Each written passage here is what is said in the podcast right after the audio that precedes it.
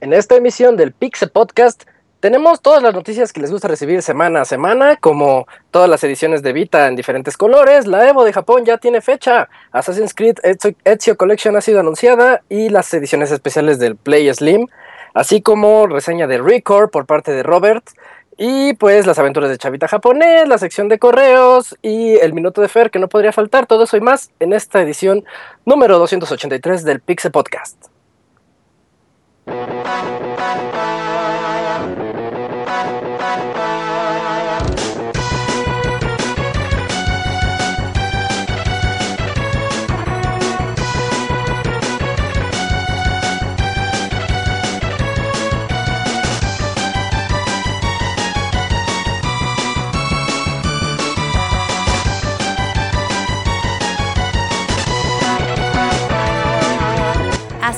El Pixe Podcast, con la información más importante del mundo de los videojuegos. Quédense y diviértanse con nosotros.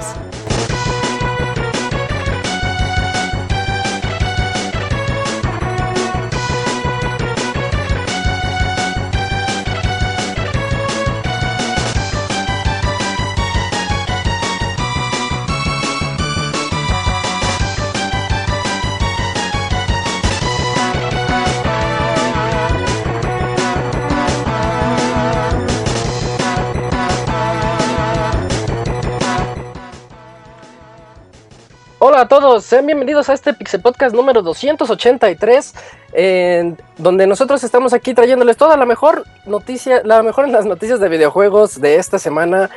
eh, y para eso me acompañan, como siempre, mis amigos y compañeros de Pixelania. Voy a comenzar presentando al que siempre dejan al último. Arturo, ¿cómo estás?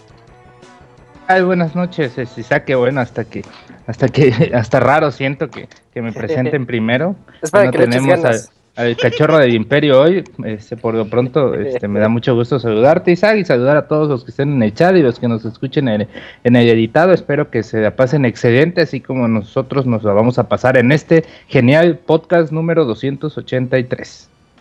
Eso es todo. Sí, estamos listos para este podcast. En segundo lugar, les, les traigo a la estrella de este programa, el estrella del Minuto de Fer, Fernando Zambrano. ¿Cómo estás, Fer? Pues aquí andamos muy muy contentos. Pues saludos a todos los que nos están escuchando en el chat. Y pues aquí estamos en una edición más de este podcast 283 con un chorro de información. Tenemos al chavita japonés y, y varias reseñas. ¿Cómo ves, Isaac? Está bien, ¿no? Así es, con mucha información, com- como debe de ser. Ajá, sí, recordemos que también la semana pasada fue el Tokyo Game Show, así que tenemos cosas de qué platicar, no tan... Bueno, ahí ahorita llegamos a eso. Eh, ya, en tercer lugar quiero eh, presentar a Robert. Eh, ¿Cómo te va, Robert? Quiero hacer un saludo a todos los que nos estén escuchando bastante bien. Semana de Tokyo Game Show bastante, digamos, normalita, pero con algunas cosas interesantes. Aquí vamos a tener al Chavita que nos platique al respecto.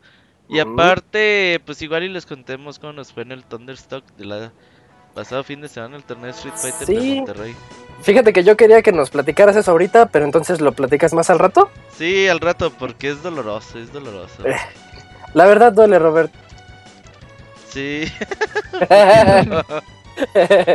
y por último, pero no menos importante, la sorpresa del día, nos acompaña el viejo compañero y amigo Julio Eugene Cruz. ¿Qué onda, Yu?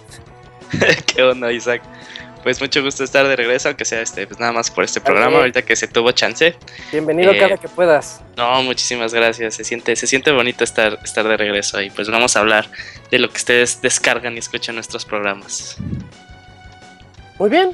Eh, pues después de estas cortas presentaciones, esperamos que de repente llegue dando el. eh, barriéndose este Pixemoy.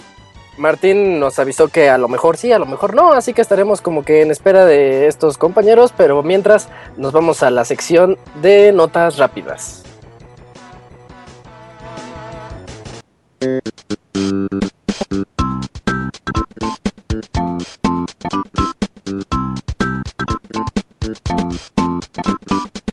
La mejor información de videojuegos en pixelania.com.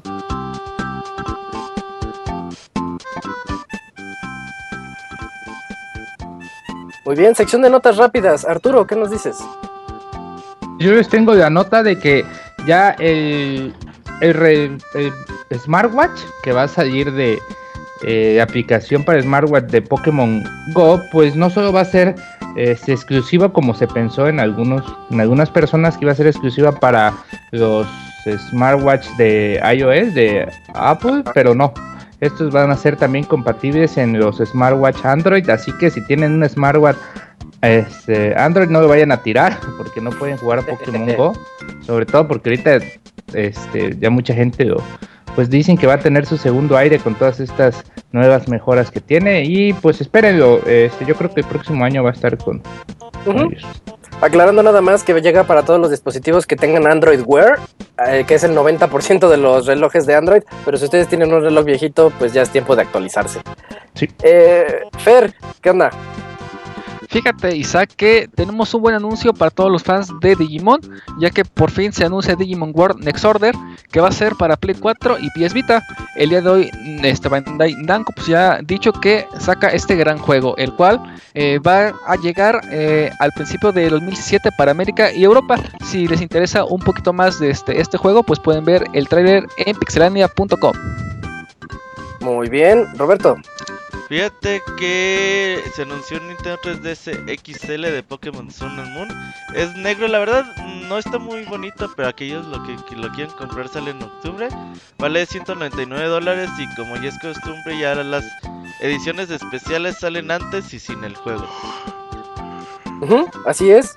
Eh, y Julio, ¿tú qué nos dices?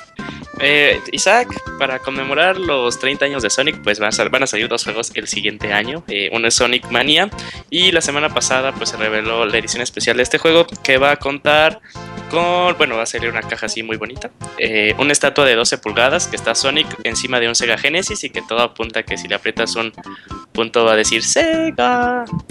Eh, y un cartucho tipo Sega con un anillo. Eh, la edición está a 70 dólares y la pueden apartar en Amazon. Ahí chequen la noticia en Pixelania y les redirige a la página. Muy bonita la edición, ¿eh? Sí Muy bonita, que- sí. A que la revisen, llena de nostalgia. Y lo mejor que tiene Sonic para nosotros es una figurita de los noventas. Eh, ya, pero por último yo les comento que el videojuego de Tecmo Koei Neo ya tiene fecha de lanzamiento. Va a llegar el siguiente 9 de febrero a, a Japón, pero todavía no se sabe bien en América o Europa cuándo va a llegar. Así que esperemos unos cuantos meses después de Japón. Eh, recordemos que ese juego es el, el, el parecido a Ninja Gaiden. Uh, Eh. fíjate que es, ya se re- confirmó ¿Sí? que es fecha mundial, ¿eh? Ah, perfecto. Entonces 9 de febrero llega a todo el mundo. Espérenlo, espérenlo. Ya no, tarda- no falta mucho para él. Y, va- y pinta para ser un... Es decir, Oye, por andar de troll, se fue. Se fue, ajá. buen juego y es más eh, Dark Souls que, que Ninja Gaiden. sí, el chavita mexicano acaba de subir un previo ahí para que lo chequen. Mientras de- bueno el juego. ¿Ya regresaste, Isaac? Ya, aquí ando, aquí ando. Y ya con esto nos vamos entonces a las notas lentas, como diría Pixemoy.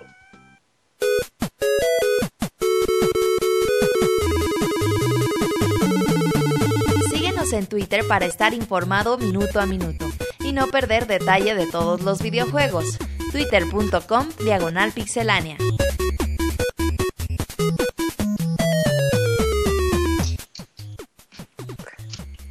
Arturo, platícanos cómo le fueron a los juegos en agosto en este en Estados Unidos. Las Oigan, ventas. Antes de continuar, ahí está Eh. Moy. Moy, Oh, saludos. ¿Qué aquí? Moy. No, ¿qué? Moy. Sí. Uy, ¿qué onda, Me Moy? llegué barriendo así a la de. A la de, Es lo que yo les dije, va a llegar barriéndose. de no Jorge, de sabíamos Jorge a qué- Campos. Uf, Sí. Y pues, cuando, Uf, no, sí pues. Jorge Campos siempre ¿Cómo fue Campos en el bueno, claro que sí. 2001. Y aquí ya estamos. Oye, Moy, ¿tú eres de los que usaban sus trajes eh, fosforilocos de Jorge Campos o qué?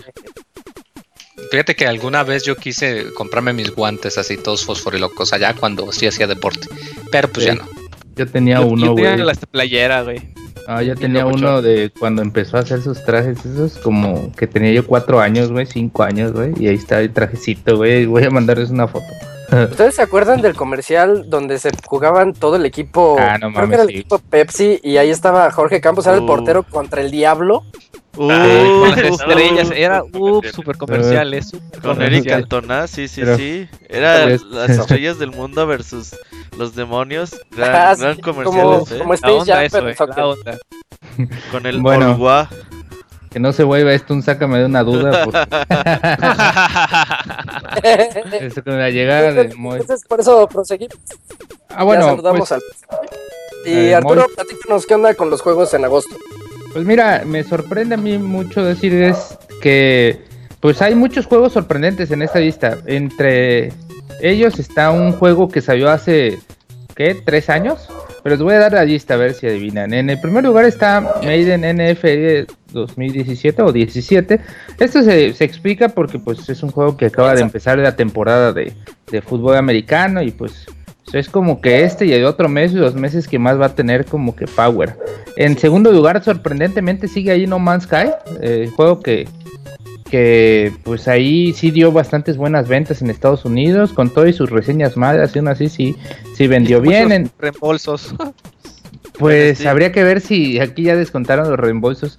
No solo en Steam, creo que hasta en Play estaban dando reembolsos. Pero Eh, la, eh, la NPD solo cuenta físico.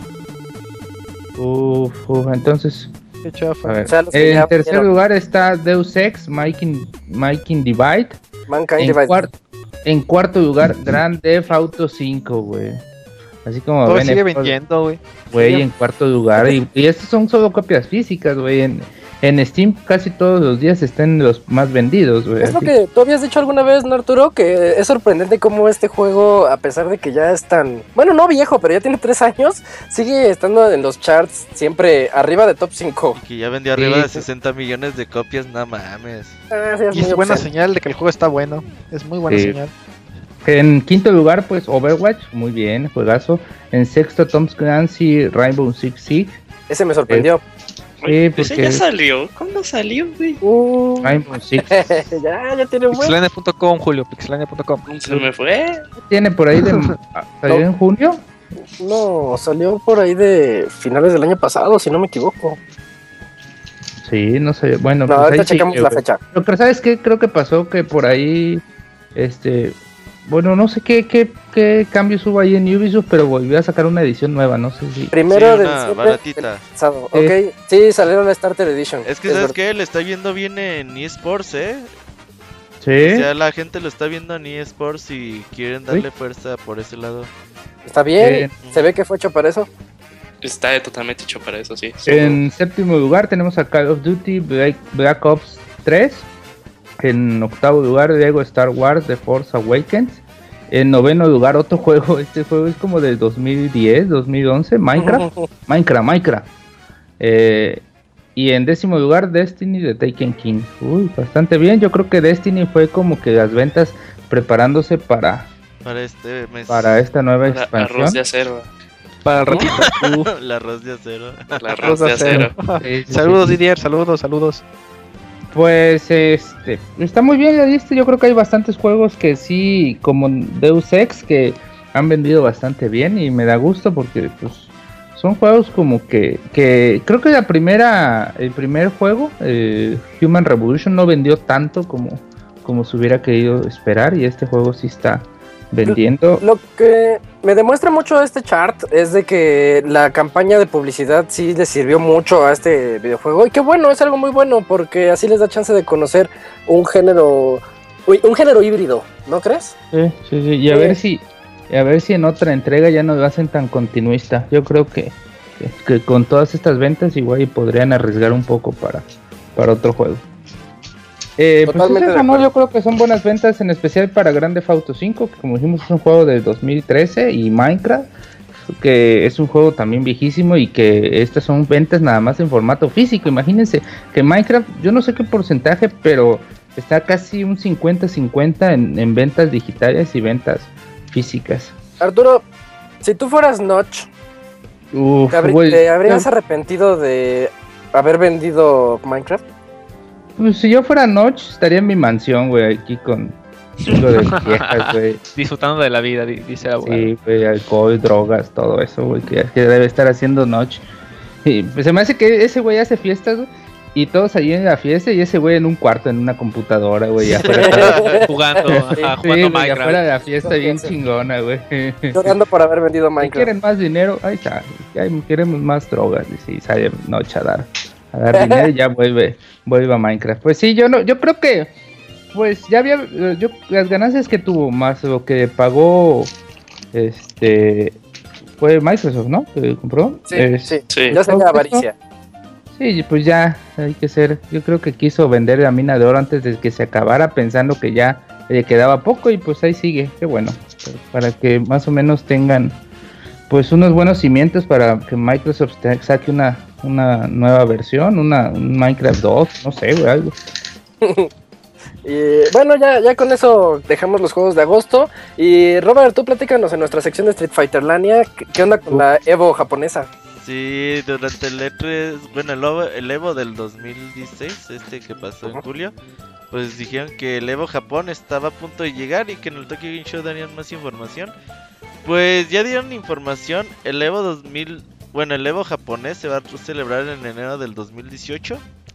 Dicen que hasta el Evo del 2017 van a decir qué juegos van a estar en, en este torneo, pero que pues una de las razones por llevarlo hasta 2018 es que pues saben que, que Japón está atrás de su chingada madre y pues no va a ser fácil que la gente viaje de occidente para oriente. Así que quieren que la gente empiece a ahorrarle de una vez. Porque no, no va a ser nada fácil.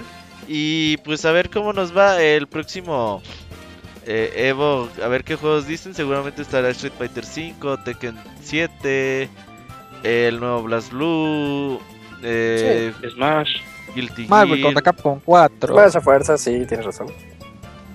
Mar- no, ah, bueno, estaría bien chingón un nuevo Mario vs. Capcom. Pero podrían estar más juegos. Entonces, ha- Ah, habría claro. que ver qué, qué juegos se, se escogen para, para Oriente. Y pues estaremos ahí al pendiente. Porque este Evo promete ser épico. ¿Y tú que estás Y así más metido en este ambiente de los torneos y de transmitirlos en pixelania.com y, y que la gente nos acompañe? eh, ¿Cómo ves el hype para este evento? Porque yo, yo veo así como Evo Japón y pues como me alejé un poquito de, ese, de esa escena, no, a mí no me llama tanto la atención, pero puede ser que sí sea un buen, una buena idea. ¿Tú cómo lo ves? Mira, definitivamente por el lado competitivo es bastante bueno porque en Japón se- pues ya sabemos que algo tienen los orientales que son muy dotados. Es un deporte, sí, es un deporte nacional. locos. Y por Fighter, ejemplo ajá. tenemos a, por ejemplo en la escena de Street Fighter a los conocidos como Daigo, como Tokido, como Mago. Zambranovich, y Mesa, que Robert son güeyes que por alguna razón pues tuvieron suerte y tuvieron chance de darse a conocer en, en todo el mundo y poder viajar a otros torneos y bueno pues obviamente son los que más dominan este este juego Pero, por ahí llegó un taiwanés, ¿no? Sí este Sí, Gamer Gamer B Gamer B ganó, sí. esta, en esta ocasión pero Les dijo Japón- como, les dijo como Cuauhtémoc Blanco cuando ganó la, la alcaldía. ¿Qué? Me los chingué. Así. No, es- Palabras eso- de Gamer Eso B. fue también bastante, fue toda una proeza porque Gamer B es el primer jugador no japonés que ganó un torneo mayor de Street Fighter 5. Bueno, de Street Fighter en general. Entonces, sí, de, de- que hizo toda una proeza lo hizo. Y en Japón hay muchas leyendas de jugadores que, pues, que se chingan a Daigo, se chingan a Mago, se chingan a todos los jugadores famosos de una forma bastante, bastante sencilla y que por alguna razón, pues, no tienen los recursos para salir eh, fuera del continente, así que pues será bueno ver a todos estos jugadores desconocidos y que tienen un muy alto nivel en estos juegos de pelea. Sí, sí, sí, es verdad. Y la gente que... Es que nosotros la tenemos relativamente fácil porque estamos de este lado, como dices. Todos los que están de aquel lado, pues ahora vamos a ver a nuevos jugadores que de verdad van a salir, como el Así clásico es. Paquito que nos platicaba alguna vez Pixescroto, que el verdadero otaku de Japón es ese vago apestoso que no sale de los, de los sótanos de sus padres y que nada más va a las arcades a, a ganarle a todos porque en eso es lo que son buenos. Entonces les va a dar chance a esos otakus apestosos ah, de participar en un torneo en su casa. O sea, yo creo que sí se puede poner bueno entonces. Sí, definitivamente lo más complicado van a ser los horarios. Pero Ah, sí. ese Para día ti, pero para ti nada más. mucho, mucho café. Y bueno, pasando a noticias ya de la Xbox. eh, Julio, platícanos cómo está la noticia de Gears of War 4. Ah, pues te comento, Isaac, ya iba a decir Martín, güey. Yo también. Eh, te comento, Isaac, que se anunció el pase de temporada de Gears of War 4. De hecho, este Justin Joaquín eh, ya se hizo Gears of War 4 Gold, así que aplausos.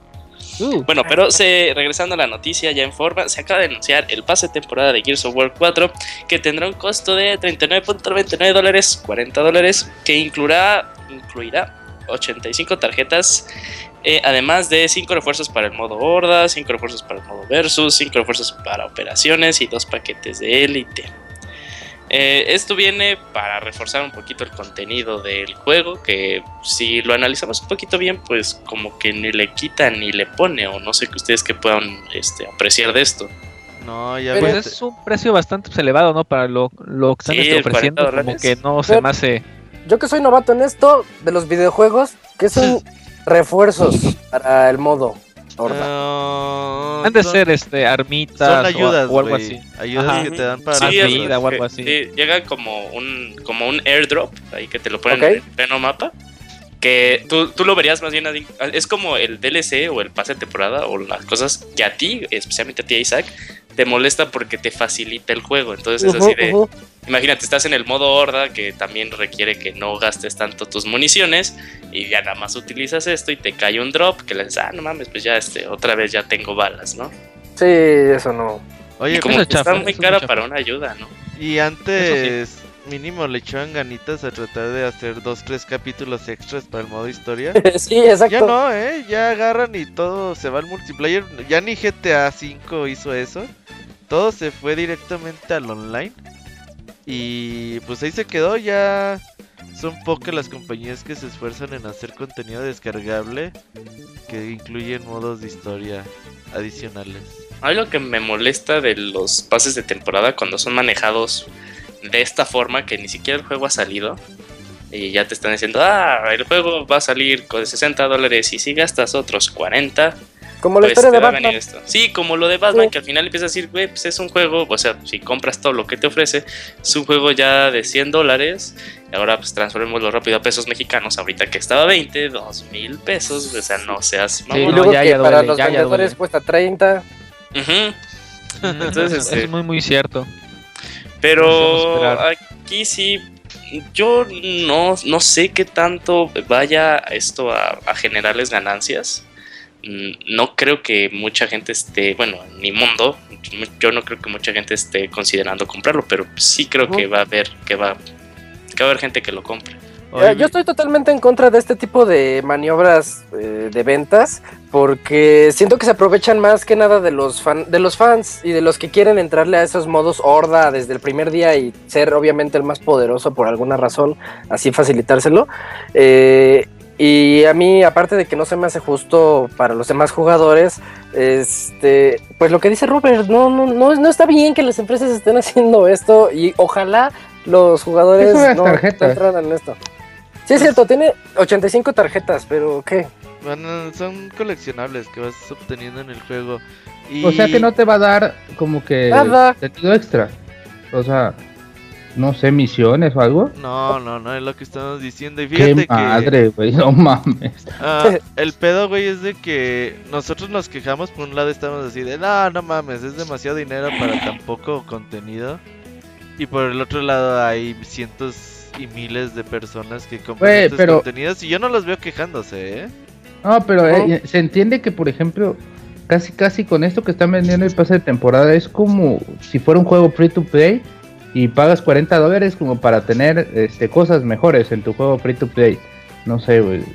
Así como en... Hicieron algún- hacer ese esquema así, así Sí, parece. Pero no, yo no lo veo más como cosas mejores, pero también eh, a mí me saca un poco de onda en el aspecto menos peores. competitivo. No, el aspecto competitivo, porque también va a afectar directamente al, al, al online versus. Sí, bien cabrón, güey. Porque eh, si ¿qué no es solo horda. Si de por sí los, los- cuando juegas en, en online, en Gears of War, y tú Esto eres un ¿sabes qué? Esto es como si en el, en el Team, ay, de, en el Ultimate Team de FIFA, este, pagaras 40 dólares por tener a Messi, a Cristiano Ronaldo y a, no sé, a Iker Casillas de portero, así desde el principio, sin que, sin, sin comprar como sobre, sino que a, a huevo vas a tener ya estos jugadores y sí romperías un chingo de la- como que la estabilidad del juego, o sea, ya te encontrarías con cabrones en el modo versus, güey, que ya tienen pinches armas bien chingonas, güey, y uno está apenas como que subiendo de nivel y te obligan, si quieres como que invertir de tiempo, a pues por lo menos comprar este los contenidos solo para el modo versus por separado o hacer el desembolso del pase de temporada.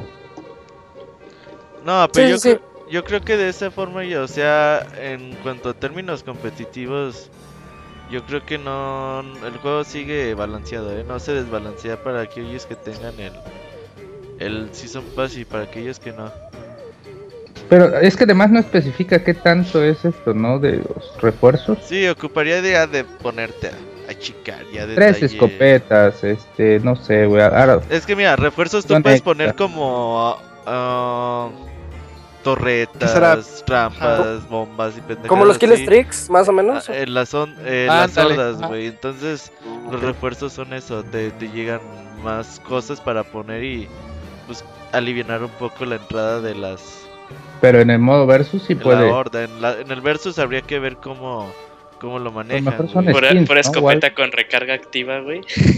O sea, no, de- que desbalanceen el, el PvP no, ¿eh? Eso sí no. Pues a lo mejor eso se ve que ya ver. hasta que. Así. Sí, hasta que Sí, ya sí, sí, eso ya lo, veremos ahora que llegue el sí. 12 de octubre.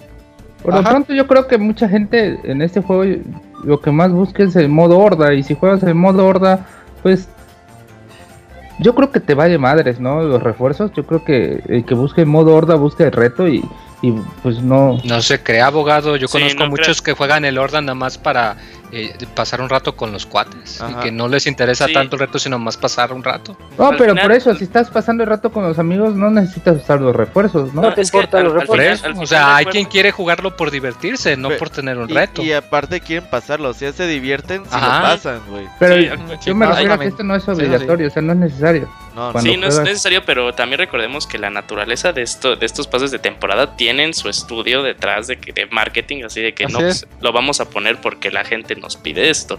Es como al final, este, pues dijo Roberto, o sea, nosotros quejándonos, pero pues bien que la gente lo compre. Sí, lo va a comprar. Sí, sí, sí. Nosotros O- no hablamos por alguna- Desde las, desde las monturas de, de Oblivion, güey, ya, ya todo, la gente todo, güey. Pero, pues a ver qué pasa, porque si, si Gears of War saca pues conten- algún contenido, una, un capítulo anterior, un capítulo en medio del juego o algo así extra, pues no va, a, no va a venir en el pase de temporada, ¿no? Tendrías Ujú. que comprarlo aparte. Así que es un, es un duro precedente para los videojuegos. Otro. Mm, Muy bien. Ya co- con esto yo creo que ya queda cerrado eso y avanzamos con Moy, platícanos qué onda con el siguiente Kingdom Hearts para Play 4, el 2.8 y a ver si nos puedes explicar qué onda con la numeración para los que no sabemos bien cómo está ese. Pues eh, problema, entonces digamos, eh, 2.8 va a ser un juego para, es una compilación eh, para Play 4, como lo comentas, exclusiva. El detalle es que va a contener pues contenido, eh, como las otras colecciones que tienen número con decimal, va a tener varios títulos en sí, más algunas cositas nuevas. En este detalle lo que va a tener es una versión remasterizada del Kingdom Hearts de 3DS. Dream Drop Distance. Ajá, va a tener una Uh. serie de eh, eh, cinemáticas eh, basadas en el juego browser eh, Kingdom Hearts, este con un signo extraño, el signo de llave, que se me olvida cómo se dice. Cross, ¿no? Cross, algo así, ajá. Y además va a tener eh, un, digamos, un capítulo extra del Kingdom Hearts de PSP. O sea, en realidad el paquete está algo parco. O sea, no tiene demasiado. Pero pues hay a quien, nomás por las cinemáticas y por ese contenido adicional, pues que le pueda ayudar a llenar algunos cachitos de la trama que sí está bastante enredado. Y aparte es el link para Kingdom Hearts 3, ¿no? Ese capítulo extra. que Eh, sí, Ah, de hecho, es lo que dicen. Sí, de hecho aquí Eh, este, dice- pues, eh, Moit sí, sí está correcto, o sea, aparte de que recordemos que el, el exclusivo de 3DS es más que nada eh, Es casi, el más reciente en la línea de directo, sí, el capítulo directo a Kingdom Hearts 3, pues ya ponerlo pues, en, la, en la consola PlayStation 4 pues está súper bien, aparte se ve muy bien el, el remake. Y también este, pues lo que queda también ahí algo esencial por parte de la historia es el, el contenido eh, adicional para el Bird by Sleep que es el, el capítulo que menciona Moy, que también, este, pues ahí, bueno, si saben un poco de la historia y toda la cosa, también viene como un poco de antesala a- al Kingdom Hearts 3, porque creo que aparte el diseño de este, el modo de jugarlo ya es más que nada cómo va a ser la mecánica en el 3. Así Oh, es. ya. Y Sí, se lo igual recomiendo también para, para que Play le 3. entiendan un poquito este a la historia, porque sí, sí es un poquito complicado de. De hecho, juegos vienen es- en inglés, ¿no? Casi es muy difícil que vengan en español. eh, pues los 2.5 y el 1.5 que salió para Play 3 vienen en español. Sí, Pero el los de diálogos sí, en 3DS. inglés. El de 3DS. Ajá. El de O El en 3DS japonés, viene que en viene inglés. En inglés. Yo lo tengo. El ahorita les confirmo, pero me parece No, sí que viene también en- viene en español. No, el de 3DS viene en inglés. Sí, vienen, Tengo- yo lo tengo y sí vienen. yo también lo tengo, abogado. Pues, déjalo, güey. Eh, pero, oye, Moy, una pregunta. Si, si este Kingdom Hearts 3 se retrasa y quieren volver a sacar juegos, ¿van a sacar eh, 2.9.1, 2.9.2 o algo así? No, ya Lo no que tienen pasa de es, dónde, no, ya no abogado, tienen de dónde. es que lo que pasa, como dije, los juegos que tienen punto decimal son las compilaciones que utilizan de elementos de historia, o sea, para que tú, digamos, ya no te puedes encontrar el Kingdom Hearts 1, o ya no puedes encontrar el de Game Boy Advance, pues compras el 1.5 que trae esos combinados en uno solo, o sea, son pensados para la gente que está interesada en el juego, pero están conscientes de que pues muchos juegos están para sistemas que ya la gente no utiliza. Entonces dicen, no, pues sabes que nada más empaquétalo y sácalo para la generación actual. Entonces ahora sí en realidad ya no... O sea, yo esperaba que anunciaran este remake porque era el último juego que les faltaba sacar para consola ya grande. Ya con este, que sacan la versión de 3DS para el Play 4, ya, Ya literalmente tener todos los juegos de Kingdom todos, Hearts Pueden tener todos, sí. 3 4. Si tienes un Play 3 y un 4, puedes acceder a todos absolutamente, todos los juegos de Kingdom Hearts. Ahora sí. Así es. Va. Tanto los bien, de Game Boy y así. Ya quedó aclarado toda esa situación. Eh, Fer, Fer, ¿qué onda con la nueva colección que llega por parte de Ubisoft? Eh, fíjate, este Mart- eh, digo Martín, este, Sí, ya costumbre, costumbre, perdón, perdón, perdón, costumbre. Es que hay como guion. estamos como una... ¿Eu? Es que hay un guion. Ajá, así es. Entonces, este, Sí, fíjate, este, Isaac, que ya nos están acostumbrando a que nos meten colecciones y colecciones ¿Qué de, de- de juegos que, le meten colecciones. de, de juegos, Robert, juegos, no te aloques, no te aloques. Pues eso también está feo. Ya ¿no? este sacaron Batman, Eso duele más. Oye, mal de todas formas, pero en fin. Y pues en esta ocasión, pues nos va a llegar una colección de Assassin's Creed de, Ezio eh, Collection, que básicamente trae los, los, juegos que realmente marcaron como que un cambio a la saga. Eh, trae este lo que es el 2, trae eh, Brotherhood y trae Revelation, que es como que el cambio más sobresaliente de la saga, ¿no? Es donde ya hay como que cosas un, un, un poquito ya más sólidas, ya hay un, un mejor control de los este del personaje, ya, ya tenemos una nueva este pues, pues una nueva historia que nos narra eh, básicamente esta, esta batalla milenaria ¿no? entre los asesinos y los templarios, ¿no? Pero totalmente remasterizada y pues ya vamos a, a poder ver este pues, escenarios como, como Venecia que se ven muy muy bonito y ya cosas así para que pues lo tengamos en la actual este consola, ¿no? Eh, por otro lado, eh, fíjate que el, el CEO de este de, de Ubisoft pues está muy muy contento porque este pues han venido muy muy bien con este juego, ¿no? Bueno, con los juegos este, anteriores, ¿no? Que han vendido pues más de este 100 millones de, de, de- copias y pues es un gran este pues un, un- gran logo, ¿no? Y, y más con esta saga que hasta película tiene don- don- donde sale nuestro fan, bueno, el, el fan de este Martín Fassbender. Ay, Fer, en esta, en esta noticia te estás ya ni cómo ayudarte. y pues sí, no, Assassin's Creed está basado en Prince of Persia, Merchant. Ajá. y un poco de este Dark Souls, no, no es cierto. Entonces, este, pues sí, es, es una buena o- o, eh, oportunidad para, para todos aquellos que no tuvieron chance de jugarlo eh, en aquellos tiempos cuando salieron y pues qué mejor este manera que hacerlo por- en un Play 4 y o en un Xbox y pues va a estar este muy muy bien ese tipo de juegos para que las mm, para las generaciones que no puedan este, jugar pues lo puedan hacer no sé qué, qué o- o- eh, opinen Pues, ustedes como siempre, yo... estoy en contra de estas actualizaciones de Pero la la, voy a comprar. pasada, eh, pero la voy a comprar. No, fíjate que yo no soy tan fan de Assassin's Creed 2. Mi favorito es el 4. Y El- ¿Cuál es el cuarto? el de los piratas. Ah, ya, piratas, sí, sí. Sí, sí, sí. Black Flag. Black Que le gusta el Moy, ¿no? ¿Cuál te gusta a ti, Moy? Mm, es el que compré y que todavía no instalo porque fue en una Steam Sale. sí Black Flag entonces Black Pero dice que sí me Moy. recomendó Ah, muy cabrón, bien. espérate, el- Moy. No, pero sí me recomendaron este Martini, creo. Isaac también me lo recomendó, no estoy seguro. Pero sí, porque les dije, a ver, quiero un que juego que sea de piratas. Pues cómprate. Fue el que compraste en G2A, ¿verdad? Muy hipócrita. Eh, no, espérate. Ese el- abogado el, el Moy para acá. comprará juegos a dos, un dólar. Pero los no compro anda de comprando juegos piratas como tú. Ah, ¿Sabes el, pirata, el juego pirata es ese juego porque es de piratas, güey, no porque sea. Ah, oigan, por cierto, hoy es el día de hablar como pirata. No Oh. mames, ¿de dónde A ver, eso? Ahoy. Habla como A pirata. ver. No, no, no se me ocurre nada. Ah, Ahoy. Decía para ver si a algunos Ay. le nace hacer un personaje, no solo a mí. Oye, no sé si habla bien del, de- del producto, pero eh, el trailer yo de remasterizado no le vi nada, güey. O sea, yo lo vi como me acuerdo cuando lo jugué en 360. No sé si eso significa algo bueno. ¿Saben si viene en un solo disco? Supongo, ¿verdad? Esa Debería. al final se va a instalar, amigo. Si viene en un solo disco, eso me indica que nada más está metieron los tres discos en un solo Blu-ray y ya, sin meterle Sí, yo- texturas ma- en más HD. Yo no le vi nada hasta, hasta, hasta incluso cuando estaba viendo el trailer dije, no mames, pinche Assassin's Creed 2 ya se ve bien viejo. O sea, lo- el- las escenas que sacaron yo decía, se Está ve gachazo, ¿eh? Por ejemplo, en el, en el Bioshock vienen los dos en un disco, el uno y el dos. Y El otro viene. de- de- de- de por eso es mi duda. Así Eh. ves si vienen remasterizados o no. Sí, pero el Bioshock no sí viene remasterizado bien, ¿no? Bueno, ya que, que lo compren los que no pudieron jugarlo y los fanáticos del 2, que hay muchos, hay muchos fanáticos de Assassin's Creed 2. Y, y bueno, ya pasando a, a la siguiente noticia, la noticia de la noche, gente. Colores Ey, pero no, espérate, espérate. Me da- Isaac en el, eh, antes de iniciar el programa.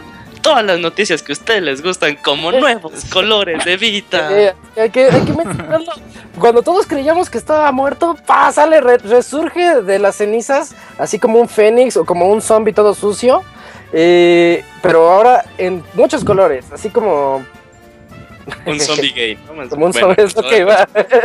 Justo dijo lo que iba a decir. al LGBT, perdón. Sí, sí. em, digamos que un PC Vita más incluyente. Eh, y fue presentado en esta Tokyo Game Show a- en la, pasada, la semana pasada. Todavía no hay detalles de si van a llegar a América o Europa. Yo creo que sí. Quiero creer que algún día van a llegar. El primero de diciembre van a llegar a Japón. Eh, creo que aquí nadie quiere decir nada. al respecto. ¿Qué Sí, pasa? Isaac, eh, ¿cuáles vas a comprar? Ya dinos, ¿cuán- ¿cuántos vas a comprar y de qué color? Pues yo creo que uno de cada uno, ¿no? ¿Qué son? ¿Cuatro o Todos los cinco? días de la semana. Ya son siete, ¿no?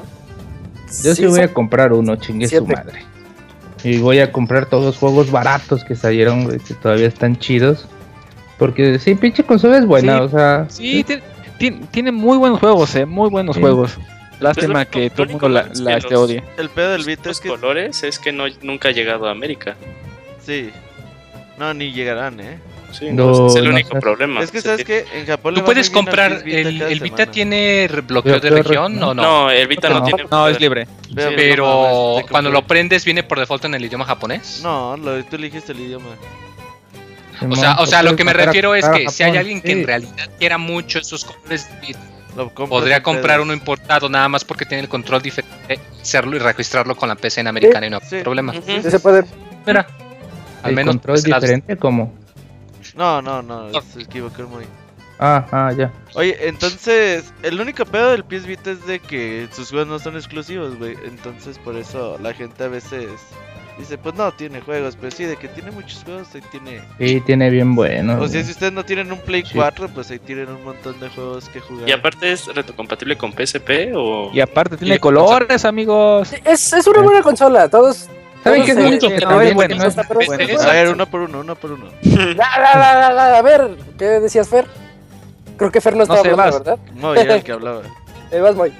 No, eso de que suele tener muchos indies buenos que salen para la PC, Sony los acaba convenciendo para que los saquen en Vita y en Play 4 Ya también. salió Stardew Valley. Ah, no, va a salir por noviembre, pero Darkest Dungeon creo que sale en dos o tres semanas. Uh, Y va a ser cross-buy. Yo creo que lo único que, que también afectó es el, el formato de, de guardado de los juegos, de almacenamiento. La es memoria, bastante que es cariñoso. está muy cara, sí. ¿Y qué les costaba hacer la SD? Eh, si fuera SD, no mames, güey, sería la Ujú. cosa más maravillosa del mundo. Sí, Pero sí, bueno, sí. de hecho ya ni sé qué tan fácil se consiguen, ya son hasta más caras las pinches tarjetitas. güey. La de 64 Eso gigas creo que dólar. está en como en 2000 pesos. Sí, güey, no mames, casi lo que cuesta el Vita. Bueno, Sí. ya con eso ya hablamos de nuestra super noticia de la noche. Ya emocionamos acaba a el la podcast, gente. Ya, ya nos vamos a la sección de Chavita. No, eh, ahora Robert nos va a platicar de ese upgrade que le llegó al a Resident Evil 7 en forma de tráiler. ¿Cómo lo viste? Oye, fíjate que le está yendo.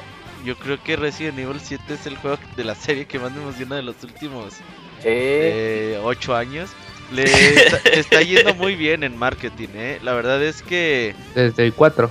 Eh, sí puede ser. Desde que se anunció eh, Resident Evil 7 y salió este demo que pues, la verdad es como... Pues están haciendo lo mismo que trató de hacer PT, pero PT. pues ellos le está saliendo muy bien y con todavía secretos que tiene el demo.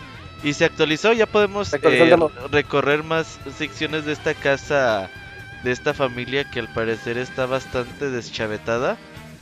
Y la verdad es que el último tráiler que se mostró en el Tokyo Game Show nos muestra ver que pues las cosas iban a estar muy muy densas. Estos cabrones de de los dueños de esta casa así se ve que están locos como la chingada. Texas Chainsaw. Atrás sí, de ti, que imbécil. comen carne humana y que te secuestran y te cortan el brazo y te lo hacen que te lo coman. Neta, sí, super creepy el pedo, güey. Y Resident Evil 7, le tengo mucha fe, le tengo mucha fe. Ojalá y que. eh, creo que es el juego que más se me antoja jugar en realidad virtual hoy en día. Dijo el chavita que estaba muy bien, a ver si al rato nos platica a ver cómo le fue en su experiencia con VR y Resident Evil 7. Y no sé ustedes qué piensen, pero la verdad yo le tengo bastante, bastante fe. Fíjate que hay, un hay un libro que leí hace tiempo llamado La Casa y a mí y yo noto mucha como mucha inspiración por, por parte de, de Resident y de Capcom con respecto a ese, así con lo que platicabas que, que va a ocurrir. Y bueno, ahí la, la recomendación, o como lo quieran ver, porque a mí no me gustó tanto, pero así se llama, es de Ted Decker. Y hablando de esto, Robert, ¿tú recuerdas algún otro demo reciente que se haya actualizado? Así de esta forma, así como, pues sigue jugando el demo, eh, emocionando a las masas. Es que tiene muchos secretos, güey. Yo para mí que lo seguirán actualizando quizás una o dos veces más. Pero es algo muy raro. Y, y juegas y siempre que terminas de jugar siempre hay cosas que, por ejemplo, está lo del dedo falso en el primer demo que no sabes para qué sirve, pero que te dice Catcon tiene un, un, un objetivo y quizás eh, próximamente sepamos qué pedo. Le está yendo bien, en, o sea, ahí en, en Reddit hay un montón de pues de mini foros que hablan de qué pedo con Resident Evil 7 y este demo. La verdad es que lo están haciendo bastante bien. Es que, o sea, copiaron la idea totalmente del marketing de PT y les está Sí. saliendo muchísimo mejor. Sí, tenían que aprovechar eso. Ajá. Y, y bueno, ya con esto avanzamos a nuestra siguiente noticia. Seguimos con noticias del Vita. Este es el podcast de PlayStation Vita. Moy, ¿qué, qué va a llegar para esa consola y también para la Play 4? Por esa fabulosa consola. Ajá. Moy, Moy, Moy, Moy, Moy, Moy, Moy. No, Es que estaba. creo que. Moy murió. Perdón, andaba en mute. Sí, ya sabía, ya sabíamos. Eh, no, pues la serie de este de Muso quizás le suene que es esa cosa, pero pues aquí en este lado del continente está esta serie de juegos llamada Dynasty Warriors, eh, con todos sus spin-offs de One Piece, eh, de este de Legend of Zelda, de Gundam, que son mis favoritos. Y pues estos juegos eh, de pronto pues dijeron, ¿saben qué? Pues tenemos suficientes franquicias aquí en Tecmo, vamos a sacar nuestro crossover de todas las franquicias y los vamos a poner en un juego de Warriors. Estos juegos se caracterizan por ser una especie de hack and slash con mecánicas muy simples y que te arrojan muchos enemigos en pantalla a la vez. Ah, de hecho, hace poco anunciaron que iban a sacar un juego de Berserk de Warriors también en el futuro, que se ve muy padre. Y por lo pronto, este juego en específico, que va a ser, como lo comento, un crossover de todas sus franquicias, eh, las más famosas, eh, como Ninja Gaiden, eh, Atelier y Tokiden, va a salir para ambas consolas, Play 4 y Vita, en el 2017, en el próximo año. Todavía no avisan si lo van a sacar acá también. Aunque creo que sí, porque varios juegos de la serie últimamente los han decidido localizar y parece ser que al menos están vendiendo lo suficiente como para justificar que lo sigan sacando acá eh, y en varias versiones. O sea que igual y en una de esas pueden tener su, su, mercadito de nicho por acá, como quien dice. Se ve bastante bien, ¿eh? Siempre de esos juegos son muy vistosos. Pueden ser bastante repetitivos, pero si lo que quieres es jugar algo para entretenerte un rato y no quieres algo muy complicado y que nomás que sea muy apantallante, son una muy buena opción y te ayudan a pasar el rato muy agradable. La verdad es que a Hyrule Warriors le fue, digamos, normal, le fue bien, digamos, vendió bien y el juego no es muy malo que digamos, es bueno. Y también hicieron los Dragon Quest Heroes, el 1 y el 2, que también les fue bastante bien. Así que mismo estudio desarrollador, nada más cambian las, las franquicias, quizás menos populares, pero pues ahí está eh, Ninja Gaiden, Atelier, uh, Tokiden y quizás puede ser una combinación bastante atractiva. Mm, bueno, ojalá y llegue de este lado. ¿Qué les cuesta? En digital estaría bien que apareciera ahí en la store. Nada más para que lo De hecho, como que ya la agarraron para sus juegos nuevos, los sacan para las dos consolas de Sony y para la PC. Entonces, igual en una de ellas también, cuando anuncian la versión de PC, también anuncian la localización para Occidente. Porque así es como le han hecho hasta ahora. Pues estaría bien, no, está de más. Un juego entretenido ahí para la portátil y para Play 4. Eh, y también tenemos aquí nuestro experto en Pokémon, Fer. ¿Qué, anuncio hay esta semana? Uy, este Isaac, ¿qué crees? ¿Qué crees? Para todos los fans de Pokémon. andas muy loca, Robert. Realmente andas muy, muy loca. Pero en fin, fíjate, Isaac, que sacaron unos como mini cortos de Pokémon que le dan, bueno, que de, de anime llamado Pokémon Generation. Estos cortos duran más o menos entre 3, 4 minutitos, son este, bastante cortos y nos muestran como que eh, para, para aquellos cortos, cortos, extremadamente cortos. Eh, oh. para todos aquellos que vieron la serie de este anime de este cuatro capítulos que, que hicieron con la historia original, esto es lo que pasa después de en estos capítulos pues ya abarca como que ya temas de este, otras este, regiones de este Pokémon. Ya, ya este, viajan por, por, por todas las demás este, gimnasios y demás. Y pues estos cortitos están en YouTube. Están gratis para los, los que la quieran ver. Entonces, este, mm, al, parecer, el último, el 23 de septiembre se va a ver lo que es el, último capítulo. En, entonces son cortos, cortitos para que lo puedan ver y lo disfruten. Están muy, muy este, en, entretenidos como tal para que los puedan ver. Cortos, cortitos, abogado. ¿Cómo ves? Los cortos, cortos de Pokémon. Sí, sí. Yo, tengo, yo tengo una duda. Ah, perdón, Julio.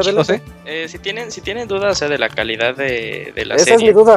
Este, nada más, eh, échate el primer capítulo que sí dura como tres minutos y está, está muy bien. Este, la verdad, incluso, bueno, desde la desde la serie pasada que sacaron que abarcaba nada más los sucesos de Pokémon Red y Blue, que jugaron totalmente desde el inicio con la nostalgia, igual inician de la misma forma eh, pero te van dando como toda una un resumen de, todo lo que puedes todo lo que puede ver o cómo ha avanzado incluso la serie a lo largo de las generaciones. Eh, con el primer capítulo eh, ya tienes como la idea de qué va a ser no van a ser así como de son como sucesos aislados o que estaban comentados dentro de la historia de las generaciones, porque el segundo episodio pues sí ya no es tan impactante como el primero. Entonces, Oye, y si yo nunca he visto nada de Pokémon y no sé nada, pero pues, quiero ver estos cortos, cortos. Pues ah, ahí, sí creo que este, sí, sí, no, sí no entrarías tú como el público de, de, esta, de estos cortos. Ah, de lo que sí pero- te recomiendo, Isaac, que es lo, lo que te venía este, diciendo la esta vez pasada, que, que veas los primeros cuatro capítulos este, que, que salieron, no, no tienen nada que ver con la serie este, original como tal, es una serie un, un poquito como que más adulta, para que no tengas ¿Cuál? como que ese medio de la, este, la de los cuatro capítulos, la de Sí, vale. Origins. ¿Sí valen Ah, los sí, 12 Origins. minutos de mi tiempo? Sí, Eh, Origins, Pokémon sí. 20, 20. Origins sí dura, Origins sí 20, dura dos 23 horas, ¿no? capítulos Como- por cada Ajá, son cuatro, eh, cuatro capítulos donde te se narran todo completamente desde el inicio hasta el final. Entonces, para que yo digo que si no eres tan tan fan de ¿Sabes Pokémon, creo que puedes Pokémon ver eso. Para que sepas, es más o menos los acontecimientos de Pokémon Red, el primer juego. Es lo que dijo Julio, abogado. Ah, bueno, perdón. Sí, ah, o sea, el problema eh, es que ahí el problema de la recomendación de Fer es que él recomienda que veas eh, Origins, ya pero no los- necesariamente que veas Origins va a hacer que entiendas lo demás que pasa en Generations. Muy bien. Eh, entonces, este, pues, podrías echarte Origins para entenderle tal vez hasta dónde llegan de, de la primera generación, pero puede ser que ya para la siguiente, para Gold, para Rubí Zafiro, para las demás, ya no le entiendas tanto. Oye, ¿Generations está en Netflix? Eh, pero está en YouTube, güey. Sí. Está en el- Ajá, es- es- es- ajá, está en YouTube. Y- amigo. Ajá, así es. De hecho, creo que se los puedo dros- eh, mandarlos por Dropbox, pero pues ahí vemos qué onda después. Sí, ya después pirateamos a gusto. Piratear. Eh, Pero no, continuando eh, con- Moy, regáñalos, regáñalos, Moy. ¿Cómo se atreven? Ah, malos. Eh, Arturo, platícanos sobre esta consola que todavía ni nos llega, pero ya están anunciando ediciones especiales. Pues mira, eh, va a salir una nueva consola eh, de edición especial de la PlayStation 4 Slim, que sí, como tú dices, la consola no ha salido y ya están viniendo las ediciones. Bueno, creo que ya, No, no, ya salió, ya. Sí, ya está a la Ya. venta. Sí, pero aquí Sí, todavía Aquí en México pero todavía no. Sí, sí, sí. Todos los días estoy afuera de la tienda y no les llega. Ya les llegó el Play, no, Ya les llegó el Play. Bueno, eh, esta consola es una edición especial del juego de Final Fantasy XV y que va a salir alrededor del 29 de noviembre, más o menos. Y pues tiene una... Uy, Uy, tiene una, una luna. Es que, es que de cuenta que más o menos parece, parece más una edición especial de Majora's Mask que de Final Fantasy. estaría No, padre que sí. hicieran enojada, que se era la luna Ah, enojada. sí, sí, es una, es una edición, das de cuenta de PlayStation Stream, pero con unas siluetas como, como grises, más o menos con una forma de una luna, y el 15 de, de Final Fantasy, Moon, así, Moon. dorado. Está padre, ¿no? medio. Sí, está bonita, pero... Muy bonita, eh. De todas las, las ediciones especiales que han sacado de la consola PlayStation 4, es la más bonita que han sacado. Ah, güey. Está muy bonita es la de Destiny, güey. La de de- Destiny también está bonita. También. La está de. Destiny, la de, la de Destiny sí, sí se pone al, al Pero la segunda. la- Pero como la el diseño del PlayStation 4 Slim es muy bueno, es muy llamativo. Por ahí vi que Se ve bien. Por ahí vi que vendían unas calcomanías para los que vayan a comprar un PlayStation 4 Slim. eh, vendían unas calcomanías de PlayStation eh, de original, así en color rojo con, con azul, creo. Este que iba ahí Este es donde va. Sí, de, rojo. ¿no? El PS nada más. Pero que, que es una calcomanía que va exactamente en medio donde va el PS de PlayStation. Ya Y sí, entendí. le da un cambio bien chingón, güey. O sea, cómo es ese pedacito de calcomanía sí, sí cambia un chingo la consola. Porque la verdad la consola está medio feona, güey. Entonces está tú recomiendas que no compren ediciones especiales y que pues le llenen de stickers a sus consolas. Eh, sí, de esas que vienen en las revistas, amigos. No, Ándale. Yo una vez hice eso y me quedó mi play todo pegajoso cuando se las mi quise Nintendo quitar. 64. Quedó Pero, todo pero hiciste feo. otra cosa. Pero bueno, mi Nintendo 64 era un Nintendo Es que era un 64 verde, verde transparente, así que tampoco es que como que como que de origen ya estaba feo, así que con calcomanía. Pero pues esta esta va a costar alrededor de como 400 dólares más o menos, 388 dólares, no- tengo más o menos. Aquí en México yo creo que vamos a encontrar por ahí de uy, casi 10 mil pesos. Yo creo que para esos años, para ese tiempo ya va a estar. Sí, como Sí. unos 8 mil, 9 mil, 9 mil 500 De hecho- pesos más o De hecho ya salieron los precios de la PlayStation Slim y en esas super promociones dicen cómprala ahora y te va a salir en solo 6.500 y que si no aprovechas la promoción te va a salir, 8,000. pa- me parece que está en 8.000, ¿sí verdad Julio? Sí, eh, Sí, mejor limítanse, limítanse a comprarlo en Amazon porque Amazon sí, o sea, el, el- el precio que tiene sin ese sin ese descuento sí es en 6000. Y con Sí, FIFA. Entonces, 2000. entonces sí la FIFA. tiene, No, no aposté con nadie, no, no- no me deben nada. No, nunca apuestas, No. le sacas. Ah, yo les había dicho 6 mil pesos iba a llegar. Entonces, pues aprovechen. A mí se me hace un buen precio, 6 mil pesos para que compren la Slim. No soy Por ahora. de la. Sí, por ahora. Espérate, en, en Pero meses porque que- con eso de que el dólar dólar subió van a 25 ajustar los precios. Sí, Entonces- sí, sí. Si no han comprado un PlayStation Aprovechense. 4 o tienen planeado cambiarlo, es Cómprenlo ya, ahorita. ya. Es Sí, ahorita. sí, de ahorita, porque en- a finales de noviembre, después de las elecciones de Estados Unidos, spoiler ayer, va a estar como en 30 pesos el dólar. eh, así que Se que exagerado, la- la- el FBI, el tiró Sí, eh, mi, mi señal. Ah, me estar están en 100 entrando a mi pesos casa. cada dólar. 5 pesos, sí, más o menos. Y, y bueno, para co- continuar ver con. en otros podcasts. Vamos, pues. Ah, Ya, abogado, cállese. Continuando con el podcast eh, y dejando atrás los tintes políticos, Julio, cuéntanos, estamos ya tan solo semana, dos semanas, semana y media, de que comience la Electronic Game Show de este año y pues ya anunciaron qué juegos van a estar. Cuéntanos. Sí, y fíjate Isaac que es la, bueno, después de hace mucho tiempo que el Sí. lineup que trae Sony sí este, es muy, muy, muy llamativo. Déjate Ujú. comento qué juegos va, este, va a traer, va a traer Horizon Zero Dawn, o sea, va a haber una fila enorme, güey, para, para que prueben ese juego. Gran Turismo Sport, eh, Bound, Gravity Rush 2, No Man's Sky, FIFA 17, No Man's Sky. Ah, No Man's Sky, qué pedo. y, eh, pues, quién sabe Call of cuál- Duty ahí está. 3. Riggs, eh, Mechanized Combat League para VR, o sea, va a venir el PlayStation Uh. VR. Until Dawn, eh, Rush of Blood, también para VR. Bueno, de aquí los que les digan es para VR. Res Infinite. Wayward Scar, Sky, perdón, eh, Battlezone y VR Worlds. Skyward Swords. No, Wayward Sky. Eh, la, la verdad es un Puros juegos X. por Horizon No, eh. es un lineup y Gran Turismo es un, es un buen muy, juego. muy- Y Deberían de traernos el de PlayStation Batman. VR, El PlayStation VR con eso ya creo que es interesante. Sony apoyó muy bien la, el EGS este año. Sí, este año sí lo apoyó muy bien. Incluso el pasado también este era el boot más grande y también lo apoyó muy bien con, con, con Street Fighter, estaba el Uncharted eh, Nathan Drake Collection. Entonces, este, pues ahora pues, sí, como que se superaron a traer uno de los juegos más este, esperados del siguiente año, que es Horizon, y para que nos den una prueba del PlayStation VR. Sí. ¿A ti qué juego te llama la atención? Horizon, totalmente, güey. Horizon Zero Dawn. 100% es- Horizon. Sí, yo creo que es el juego de la noche. Ojalá y lo trajeran. No, estoy pidiendo mucho. No sé, que lo trajeran en la versión de 4K para poderla ver bien. Uh, estaría súper genial, pero pues Eso no, sería la este, onda, pero no han dicho nada. Dicen Ojalá que se no, pudiera. O sea, no mencionan a Play 4. No, no dice nada del Pro. Bueno, Sí. son sueños, cualquiera puede soñar. Eh, ¿Tú, Robert, Sí. cuál esperas más de todos estos? Eh, bueno, de atractivos sin duda una Horizon, Gran Turismo y Gravity Rush pueden ser los más interesantes que lleguen, pero también Res Infinity me gusta mucho para PlayStation VR, de hecho lo compré en físico. Y Until Dawn, ah, hay que ver qué tal está, le fue muy bien al juego que salió más hace un año y medio y Sí, a ver. No, salió el año, el año pasado, amigo. ¿Cómo Sí. que año y medio? A ver qué tal está la experiencia VR con, con Rush of Blood. Yo creo que es el mayor morbo de, de ir al evento, como dice Julio, desde yo también desde hace años que no me llamaba tanto la atención y ahorita digo, bueno, nada más para ir a jugar Horizon y PlayStation VR.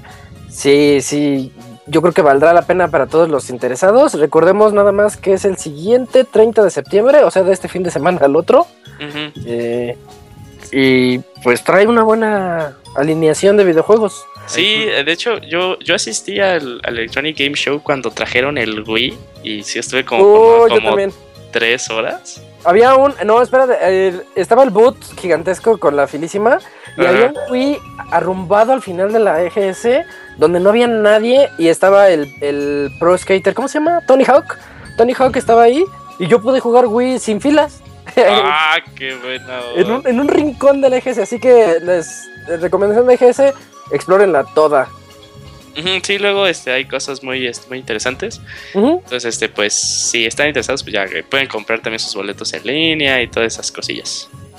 Muy bien. Y ya continuando con esto, nos queda la última nota de la noche. Eh, Moy, ¿qué nos tienes que... ¿Qué dice Suda 51? Pues miren, este, el creador de unos juegos eh, porque decirles bizarros pues se queda corto. Eh, el pues creador de varios títulos pues un tanto especiales, eh, más conocido probablemente sea No More Heroes. Ah, de hecho su primer juego de Silver Case próximamente lo va a sacar para PC, una versión eh, pues actualizada. Y él dice que uno de sus títulos que le gustó mucho llamado Killer 7 que le gustaría hacer una eh, remasterización. Que dice él, pues yo por mi parte, pues yo traigo todo. Nada más depende que Capcom dé el bueno que digan que sí se puede para poder hacerlo. Porque pues aunque sea su juego, eh, la, la marca, la, la pertenencia de ese juego, pues el nombre le pertenece a Capcom, ¿no? Y ellos son los que deciden si algo pa o si algo no. Ah, eh, algo que yo en lo personal pienso es que lo- los juegos de Suda 51 eh, no serán muy buenos, la verdad, la gran mayoría. Pero ciertamente son algo muy diferente a, a los juegos a los que uno está acostumbrado en la historia, en la industria. Eh, de hecho, yo soy la opinión de que toda persona, todo videojugador debería al menos intentar uno de sus títulos para pues que vea que, que los videojuegos no, no necesariamente tienen que ser tan, tan estrictos y predecibles como los hemos estado viendo. Y eh, de hecho, eh, No More Heroes 2, de hecho, es uno de mis juegos favoritos para Wii, que lo pueden encontrar baratísimo, si lo encuentran, claro está. Eh, y, y, pues valdría la pena si pudiesen checarlo, la verdad. ¿No tiene Ah, y port? yo- eh, salió un port No del Heroes? 1 sí para para el Play Play 3, 3, ¿no? pero Sí, salió muy gacho porque los controles están muy chafitas. Sí, No Oh, Heroes fue diseñado pues ahí está. totalmente alrededor de... Pues Totalmente para Wii. con el Move, ¿no? Pero a ese les quedó aún peor con los controles del Move. Sí, el book está bien chafa. Lo único que Wii, no sé nos quedamos con la versión de Wii. Así No, es. ese ni yo lo defiendo. tiene- No, pero sí No, les no no, no, personalmente sí les recomiendo que chequen el juego de, de Silver Case. Eh, yo lo eh, no lo voy a preordenar porque yo ya no preordeno, pero me voy a esperar un par de días y si veo que no tiene problemas a la hora de correr en la PC y que es un port que está pues decente, o sea que no se traba y que no crashee Batman, eh, yo, yo sí le voy a entrar al menos los primeros días porque sí sé que es eh, es una persona algo especial, la verdad, en la industria, como lo dije. Oye, ahorita este, lo que dice Moy, Killer 7, güey, juego de Nintendo GameCube, muy, GameCube muy bonito fue juego. Es, exclusivos de Capcom. ajá, eh, sí. Y en la mitad luego acabó saliendo para Play 2, pero es bueno. este, es un shooter primera persona que su atractivo era más que nada visual porque estaba en, en, en Shell Shade. Eh, entonces, este, pues aparte como era, hay un first person shooter, porque aparte el juego sí es eh, violento, sí, sí trae violencia. Entonces, este, imagínatelo con un poco de arte de caricatura.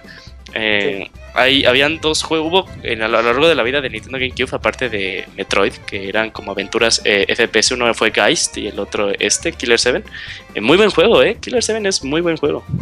Yo he intentado varios juegos de Suda 51 y nomás no, ¿eh? Todos los dejo Ivanovich style. Sí, El son Heroes no 2 son diferentes, Son juegos un poquito como que de nicho o algo así. Killer 7 y la verdad lo jugué dos horas y dije, ¿qué es esto a la verga? Y No More Heroes también lo intenté unas dos horas y no, ¿eh?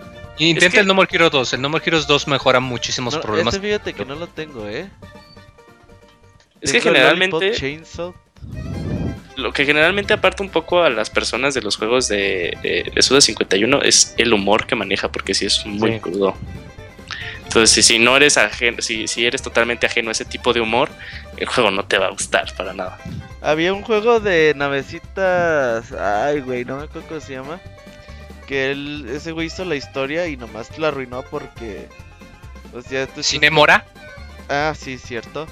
Eh, tú estás jugando muy a gusto con disparos y todo y se Ujú. ponen a hablar como media hora y dices, chinga tu madre. Ah, pero yo está bueno, disparar". güey, sí.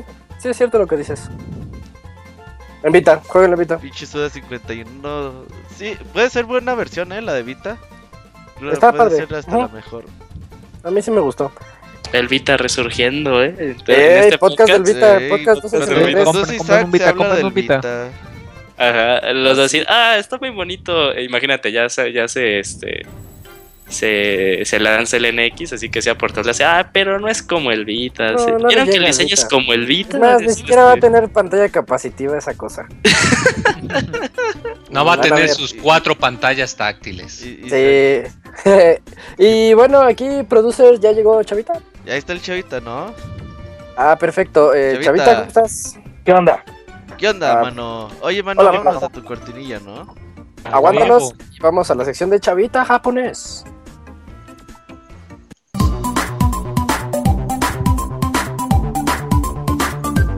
Las aventuras del chavita japonés, solo en pixelania.com. Directamente desde Gifu, Japón, nos llega Chavita Japonés, el personaje de cuyo nombre tiene las dos mentiras más grandes de la industria, porque ni se llama. Chavita ni es japonés, Es pero, japonés. pero nos viene a contar todas sus vivencias en el Tokyo Game Show. ¿Cómo estás, Chavita? Platícanos. Pues antes que nada, un saludo, manos. Mucho gusto estar aquí de nuevo. Excelente. que ¿Qué onda, chavita? haciendo, haciendo. ¿Estás saliendo del coche? ¿Qué? ¿Estás saliendo del coche? Estoy comiendo, manos. Del No, closet, toda pero de ese ya salió hace años. Nos Este- tienen altavoz y no se escucha bien. Suenas un poquito lejos, Chavita. A ver. Yay. Pégate Poquito. el micrófono a la boca, así como te gusta. Mm, ¿Así? Sí. no, pues, digo, haciendo hincapié lo que decían de, Ajá. del renacimiento del Vita. O sea, tampoco no hubo así los millones de títulos en el Tokyo Game Show. Pero eh, sí lo quieren resurgir. O al menos aquí en el mercado japonés sí le están echando muchas ganas. Porque pues ya a estas horas, a esta altura del partido, pues ya podemos hablar libremente, ¿no? Ya no hay embargo. Eh, por ejemplo, Bandai Namco nos invitó a un, a un evento, como cada año, para probar los juegos antes de, del Tokyo Game Show y pues no tener que hacer las pinches filas de 2-3 horas, ¿no? Pero pues nosotros al ser mercado americano, americano, un chorro de títulos, o sea, bueno, 3, 4 títulos que no estaban en la conferencia disponibles para nosotros, los probé ahí en el Tokyo Game Show y eran de PlayStation Vita, justamente. O sea, no, no lo quieren dejar morir y le están echando ganitas porque pues son franquicias eh, de anime pues famosonas, ¿no? Como lo es Macros, por ejemplo. Como ven, como ven. Muy Oye, bien, muy bien. Chavita, y ¿Qué cuéntanos ahora sí qué hiciste en el Tokyo Game Show. Ahí andabas de loca mandando mensajes a las 3 de la mañana. Ay, pues me entero de algo importante y luego me dices tú, ya sabía, mano. Pues güey, avísame que ya sabías desde antes. Este. tampoco nos te la entérate mente, güey. güey. Pixelania.com, te enteras antes que estar allá, güey. Pues ya ves. Este. Pues estuvo de todo, eh, mano. Eh, por ejemplo, ya ven que los últimos 2-3 años les había estado platicando, ¿no? Pues que el mobile gaming viene cabrón. Y la industria sigue creciendo y cada vez hay más estudios. El año pasado hubo, más de 200 estudios de, de game mobile. Y la tendencia sigue, ¿no? La tendencia sigue a que el futuro de, entre comillas, del juego es, es en los celulares. Pero sí me sorprendió mucho ver que, pues de esos 200 estudios quedan 3, güey. Quedan 3 y se convirtieron en unas empresas enormes que se comieran a todos. Dijeron, mira, pues ¿para qué batallamos? Mira, mejor te golpeo con mis botellas de dinero y mis bolsas de dinero en la cara. Y ya nos quitamos de chingaderas. Por ejemplo, ahorita está sobreviviendo DMM.com, eh, Mobage y Gri. pues al menos aquí en esta, en esta parte del mundo. Pero se vio el cambio súper drástico, ¿eh? Antes los seis salones, ocho salones estaban tapizadísimos de, de estudios pequeñitos. Y simple y sencillamente estas tres empresas los hicieron desaparecer. Pues ah, eh, bloqueándolos eh, de forma eh, pues, con mejores juegos o como les digo, no económicamente, pues, terminaron comprando más estudios, ¿no? ¿Qué otra cosa vi que me sorprendió y diagonal entristeció mucho? Pues Konami, mano. Konami fue así, literalmente el despeñe del Tokyo Game Show, güey. Porque traían el Winning Eleven, Pro Evolution Soccer 2017 y un juego de celulares de béisbol. Y ya. Es lo único que traían para mostrar en todo el Tokyo Game Show. Yo creo que lo mejor que pudieron haber llevado ahí en Konami. No sé si vieron unas fotografías que rolaba que eran como clips de video tipo Matrix. Que giraba la cámara y eso. Pero eso no tiene nada que ver con, con, pues, con, lo, con la muestra. Pues eso es para que juegue la clientela, que se entretenga, ¿no? Este, pero mal, mal plan. Y el último clavo del ataúd fue cuando el domingo, eh, pues entre diagonal, entre, entre comillas, sorpresa, llega Hideo Kojima a presentar, a bueno, hacer su presentación, a hablar ahí sus tonterías. No, pues no mamen, o sea, los casi 100 mil espectadores que estábamos ahí adentro del Tokyo Game Show, se movieron todos, pero se ve cabroncísimo. Este, yo intenté acercarme a la conferencia, mejor me regresé al press room para verla desde ahí. Porque tenían cámaras instaladas en, la- en el techo del, del, del complejo. Y se ve la pinche marabunta. Imagínate la película, la de World War Zombie, la de World War Z. Toda la Ajá. pinche gente moviéndose así, Kojima, Kojima, oh, Kojima. Pero pues, no manches, o sea, yo ya veía ahí a los de Konami sacando la katana, me pasaste el pinche harakiri de ahí mismo, güey. Pero así mal, mal plan. Oye, Chavita, Eh. pero para tu mame, güey. Yo te vi muy contento ahí en Konami agarrando un garrote, güey. Uh, Oh, es verdad, que sí eso es era lo más divertido, pues, la fotografía de 3D. Y con peluca y nos prestaban lentes y todo el pedo. Ya, ya te vi, Este, ¿a quién te pareces? ¿A quién, a quién? ¿No viste? Está en Twitter. Uy, me dio como 10.000 retweets, sí, encuentra la diferencia. ahorita te lo paso, ahorita te lo paso. Este, ¿qué más vimos, mano? Pues jugamos un... A pesar de que tuvimos chingoscientos mil problemas para con Sony para poder meternos al VR y todo eso, tuve la suerte de que me le pegué a un, a un conocido de un medio americano. ¿Qué jugaste? Y el, uy, el domingo jugué este el Call of Duty. Jugué también el Biohazard. Eso parece de Call of Duty, es nada más una sección del juego, ¿verdad? Así. Sí, sí, sí, o sea, sí, nada más nos soltaron así de que, pues órale, mano, juega. Esa era la bronca con varios de los demos que nos hicieron probar. Ajá. Este, no sabíamos bien a bien qué onda porque es exactamente como dices, es una sección específica y te sueltan así a la brava. Por ejemplo, en el de Resident Evil no sabías así de a tiro qué chingos tenías que hacer. Este, si no habías jugado, o, no sé, una vez antes, el mismo demo. ¿Y si Porque el mismo demo. Uh, la madre. A pesar de que yo lo había jugado primero en la televisión así normal, ya sabía de qué se trataba y cómo se jugaba y todo. Neta que con el VR la experiencia es totalmente diferente, güey.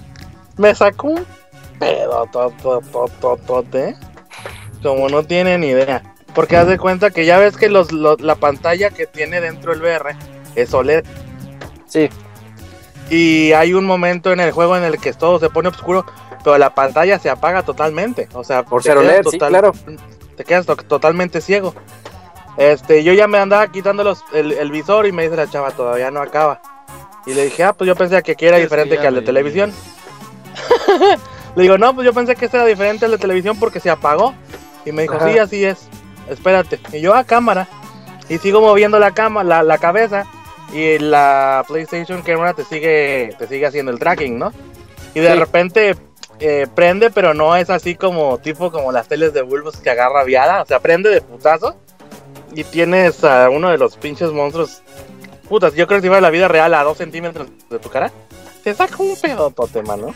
Pero como no tienes idea. Este, lo probé. Nos tuvimos que juntar varios medios latinoamericanos porque pues, lamentablemente Capcom se puso muy nena.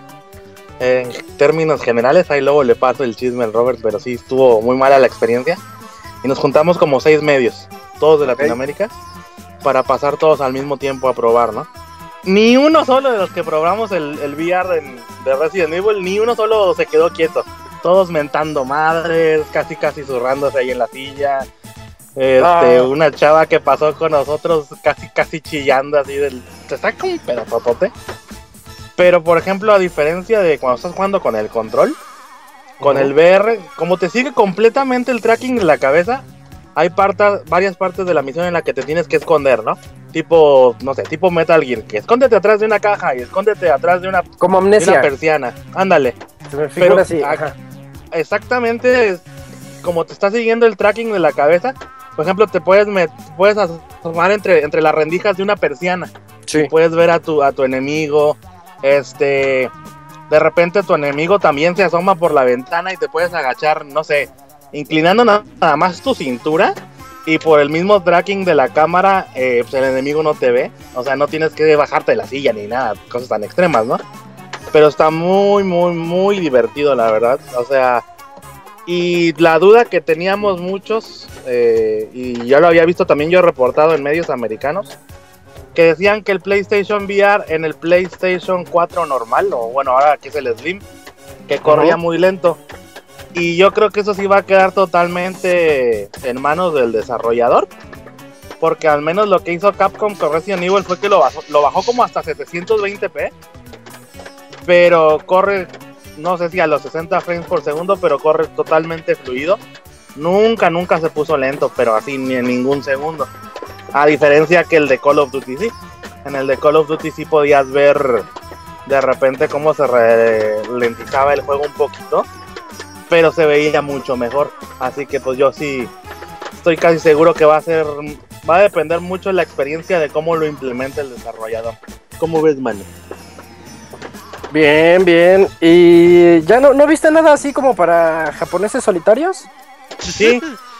Este, el, este, el Tema Summer. Lessons. Sí. Uh, ¿qué tal Summer Lessons?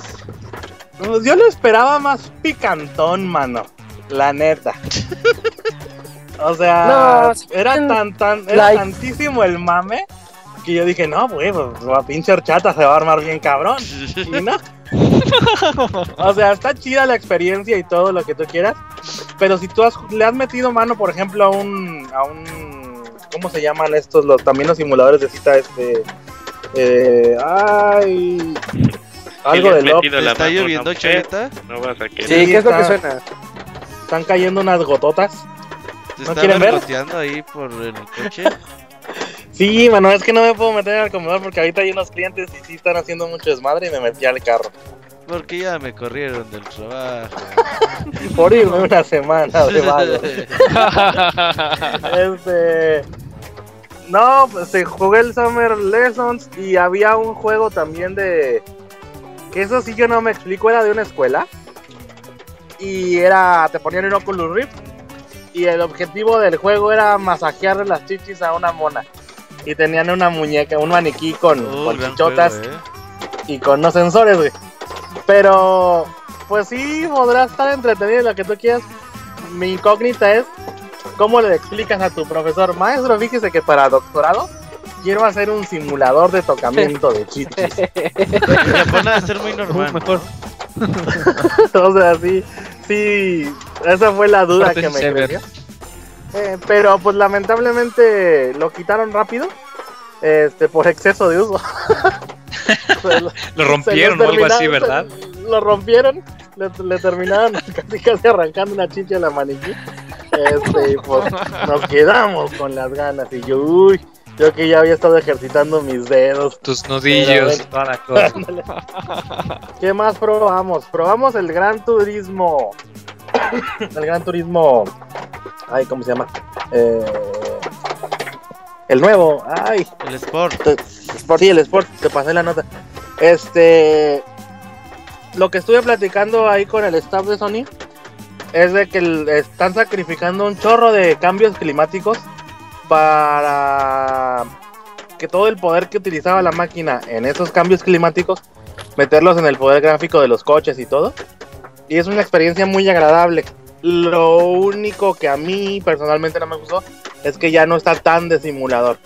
O sea, si tú eres un jugador promedio que le gustan los juegos más arcaidosos, tipo eh, como los de Colin McRae y todo ese tipo de juegos que no respetan tanto la física del automóvil, pues igual te puedes llevar un chasquillo, ¿no? Pero pues, también recordemos que nada más es un demo, ¿no? Igual la hicieron con intención así el demo pues, para darle fluidez a, la gente, ¿no? Porque otra de las cosas que nos dimos cuenta todos ahí en el Tokyo Game Show, este año los demos estaban larguísimos, ¿eh? En promedio 15, 20 minutos por demo. Y pues ya te has de imaginar también cómo se pusieron las, las filas, ¿no? O sea, entramos a las 10 de la mañana y para las 10, 20 de la mañana ya había filas de 3, 4 horas de espera, ¿no? Este, dependiendo del título. Ay, perdón. También tuvimos, tuvimos la oportunidad de, pues, ese no de jugarlo, nada más de estar viendo ahí lo que nos explicaban del nuevo Monster Hunter, que ahí le, le mandé una, una fotanga al Kamui y el Kamui estaba así toda loca sin control. El Kamui Este, sí es, ¿eh? aunque no le mates fotos. ¿Qué más? Eh, Fíjate que otro de los juegos que me gustó mucho, pero tampoco no le agarré muy bien, o sea, cómo va la historia porque empiezas así como en una misión random, el de Horizon. este, que andas con una chavita ahí pelirroja en las en, en una Sí. parte muy campirana del mundo y de repente salen dinosaurios robots. Te Sí, quedas sí, así sí. de, "Órale, qué pedo. Creo que sí lo he se, ve, se ve muy, muy, muy bonito el juego. Y al menos el demo que nosotros utilizamos, estar cambiando armas y todo, y estaba muy fluido. Espero que la versión final este, salga así y no nos cuenten como con el de Godzilla. ¿Qué otra Oye, vez? ¿viste, otra- viste la versión normal, verdad? No, Sí. nada de 4K ni PlayStation No, ese, ese no. Porque para PlayStation VR en el stand de Sony tenían pues, básicamente lo que ya habían estado promocionando anteriormente. De cosas nuevas tenían pues lo de Capcom que era el Resident Evil, el, el Gran Turismo, el ah, el Call of Duty. eh, a ver, se me está escapando uno, se me está escapando. Había otro otro título importante. Ahorita si me acuerdo se los de los comentos, pero en general eran así como cuatro títulos los, los wow. Pero les digo, lamentablemente tuvimos varios problemillas ahí que querían registro y luego no sabían ellos mismos cómo, cómo registrarnos. Ya me estaba yo poniendo ahí todo energúmeno, energúmeno y loco sin control. Este, pero pues bueno, a final de cuentas conseguimos conseguimos probar la experiencia y pues ah, más o menos ahí luego les paso un, un reporte ya después que me ponga de acuerdo bien con Robert para detallárselos más, más específicamente. Pero otra de las cosas Podría- que lo que podrías hacer también es apagar el horno de microondas. Yo creo que esas palomitas ya. ya, ya están bien. Otra, otra de las cosas que estuvieron chidas fue cómo nos trató Twitch. La neta, eh, se sacaron un Super 10. A diferencia de cómo estaban haciendo los torneos los güeyes de Mad Cats. Este, en Twitch nos pusieron, hicieron un área específica para prensa. Pero la sorpresa fue que a Bani ponen a los jugadores con nosotros, así pum. Ahí estaba el Daigo Gumehara, el Kazunoko, este.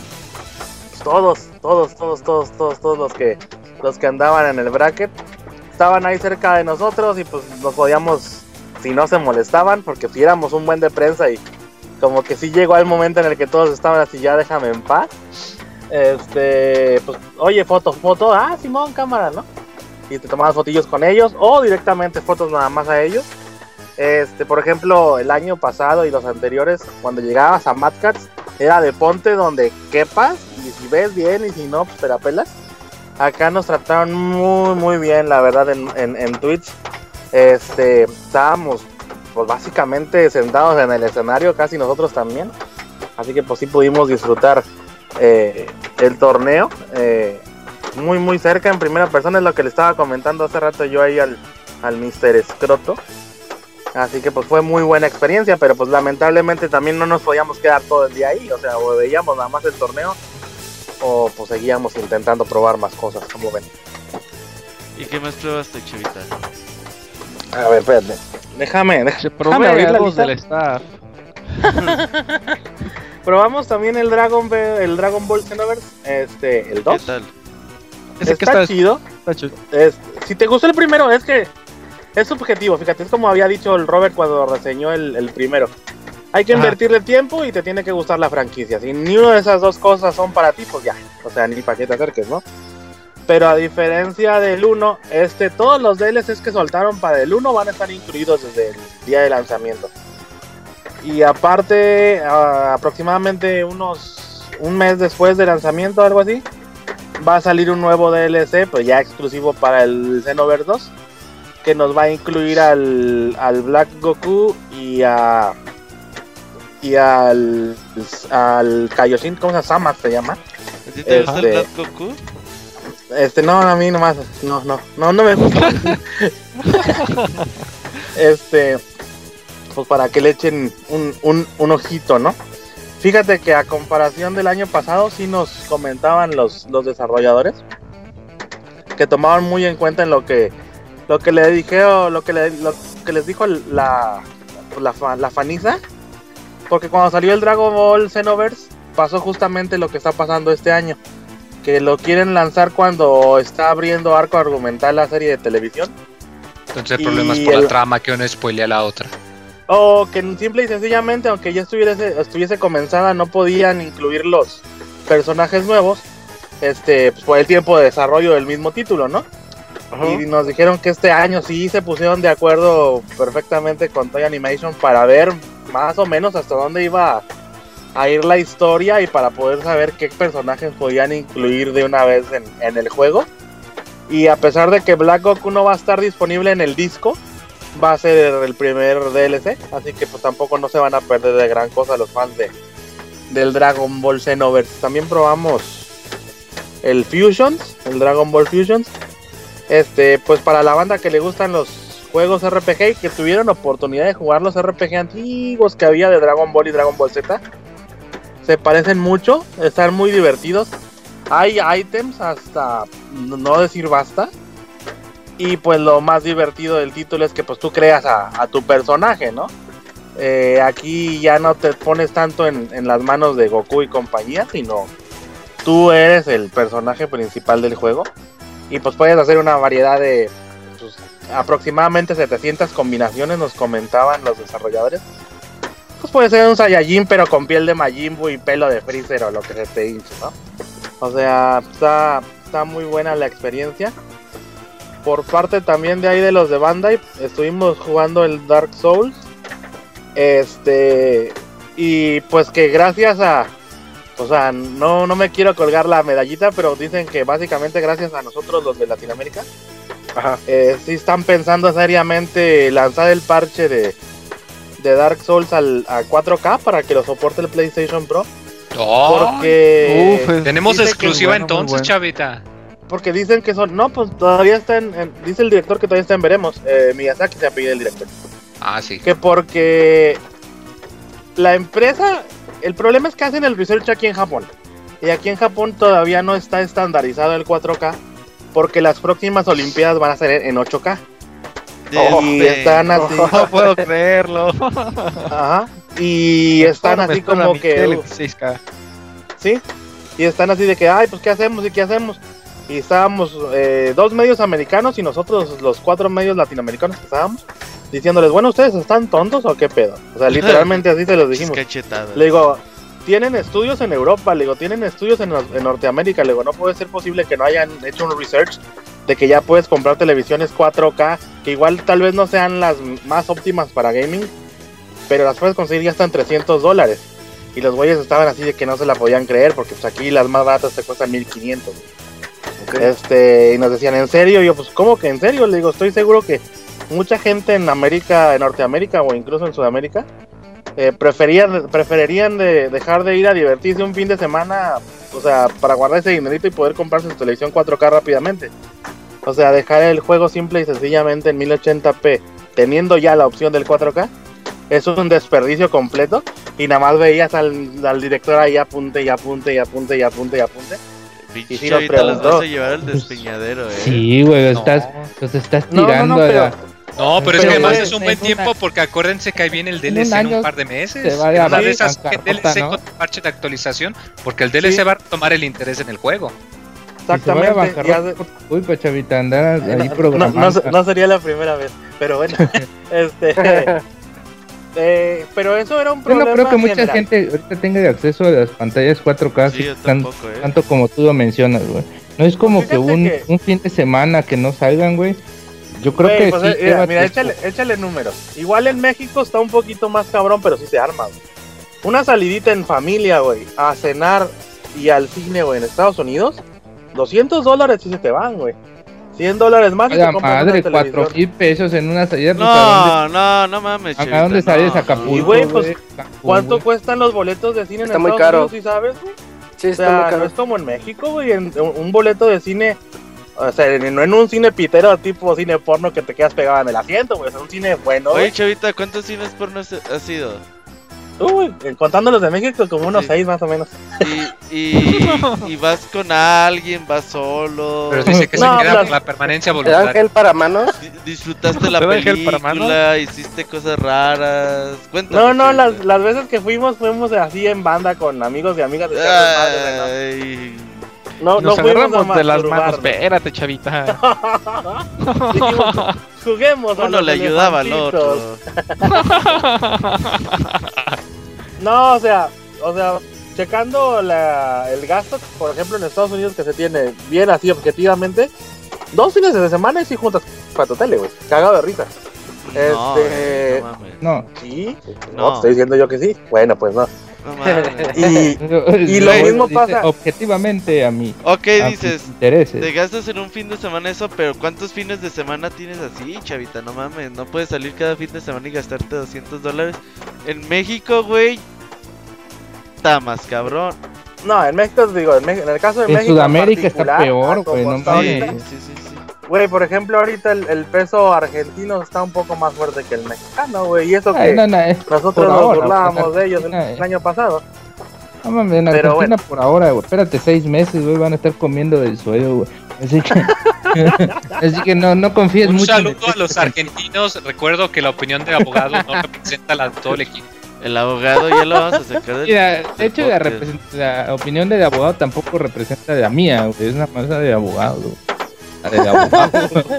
El abogado es como dos caras, tiene Este- doble personalidad. Pero Sí. pues bueno, pues ya siguiéndole. Por lo este, pronto, eh, eh, Chavita debería mandarnos unas.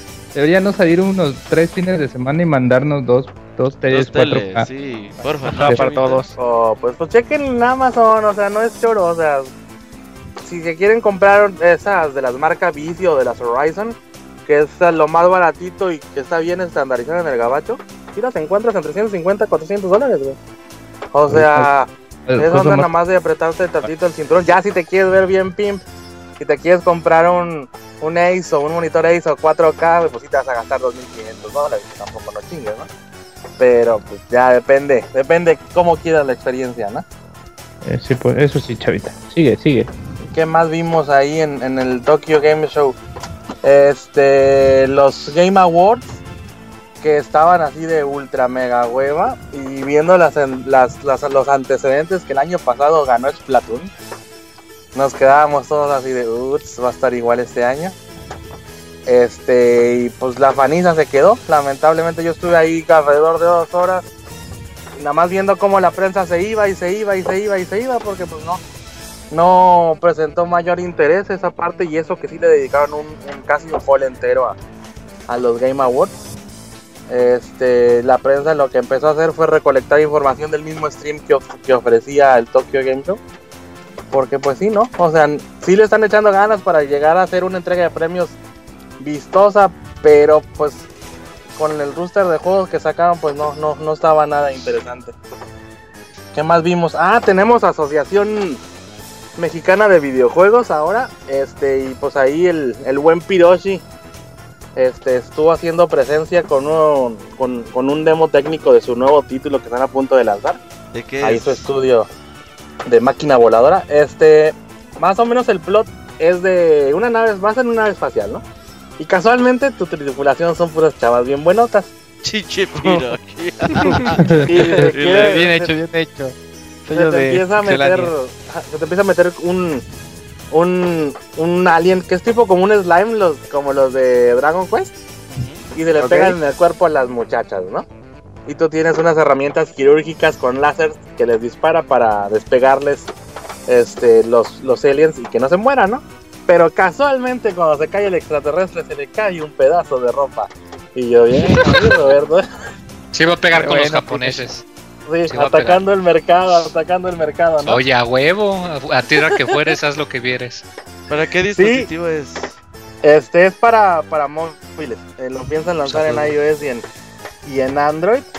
Pero nos estaba comentando, este, a ver si hoy en la noche te paso la entrevista para que la subas. Eh, pues de lo que hacen ahí en su estudio Máquina Voladora, que también hacen desarrollo para PlayStation 4, otras plataformas que se los encarguen. Este, y pues estuvimos sí platicando muy, muy amenamente con ellos. La organización, bueno, la Asociación Mexicana de Videojuegos llevó 12 estudios al Tokyo Game Show. Eh, se estuvieron rolando porque obviamente no era un stand tan grande y no podían estar los dos estudios mostrando sus demos al mismo tiempo. Pero pues también tuvimos a los chicos de Kleptocats, este, una, una disculpa, no recuerdo ahorita el nombre del, del, del estudio, pero es el juego más famoso. Este, estaba el de máquina voladora y pues nada más ahí yo creo que el granito en el arroz de, de la Asociación Mexicana fue pues, básicamente el organizador. Porque le queríamos preguntar cosas y el güey nos respondía, yo mandé un comunicado, si no lo tienes, pues ya es tu problema. Y si nos quedamos así de, ah, pues muchas No gracias. seas hermano", o sea, agresivo. sí, sí, o sea, gracias por tratar de hacer nuestra chamba y publicitar tu asociación, ¿eh? O sea, nos quedamos así, pero bueno, o sea, y sí, los mismos chavos de los demás estudios sí se sacaron de onda que nos contestaran así. Dice, Este, pues chinga tu madre, o algo así, güey. ¿Qué Hemos más, pintado qué más nos cremas. pasó? Por eso no lo mandamos a eventos, abogado. La abogacía se le hubiera lanzado a los putas. A ver, hijo de este cabrón. Te voy a agarrar alianazos.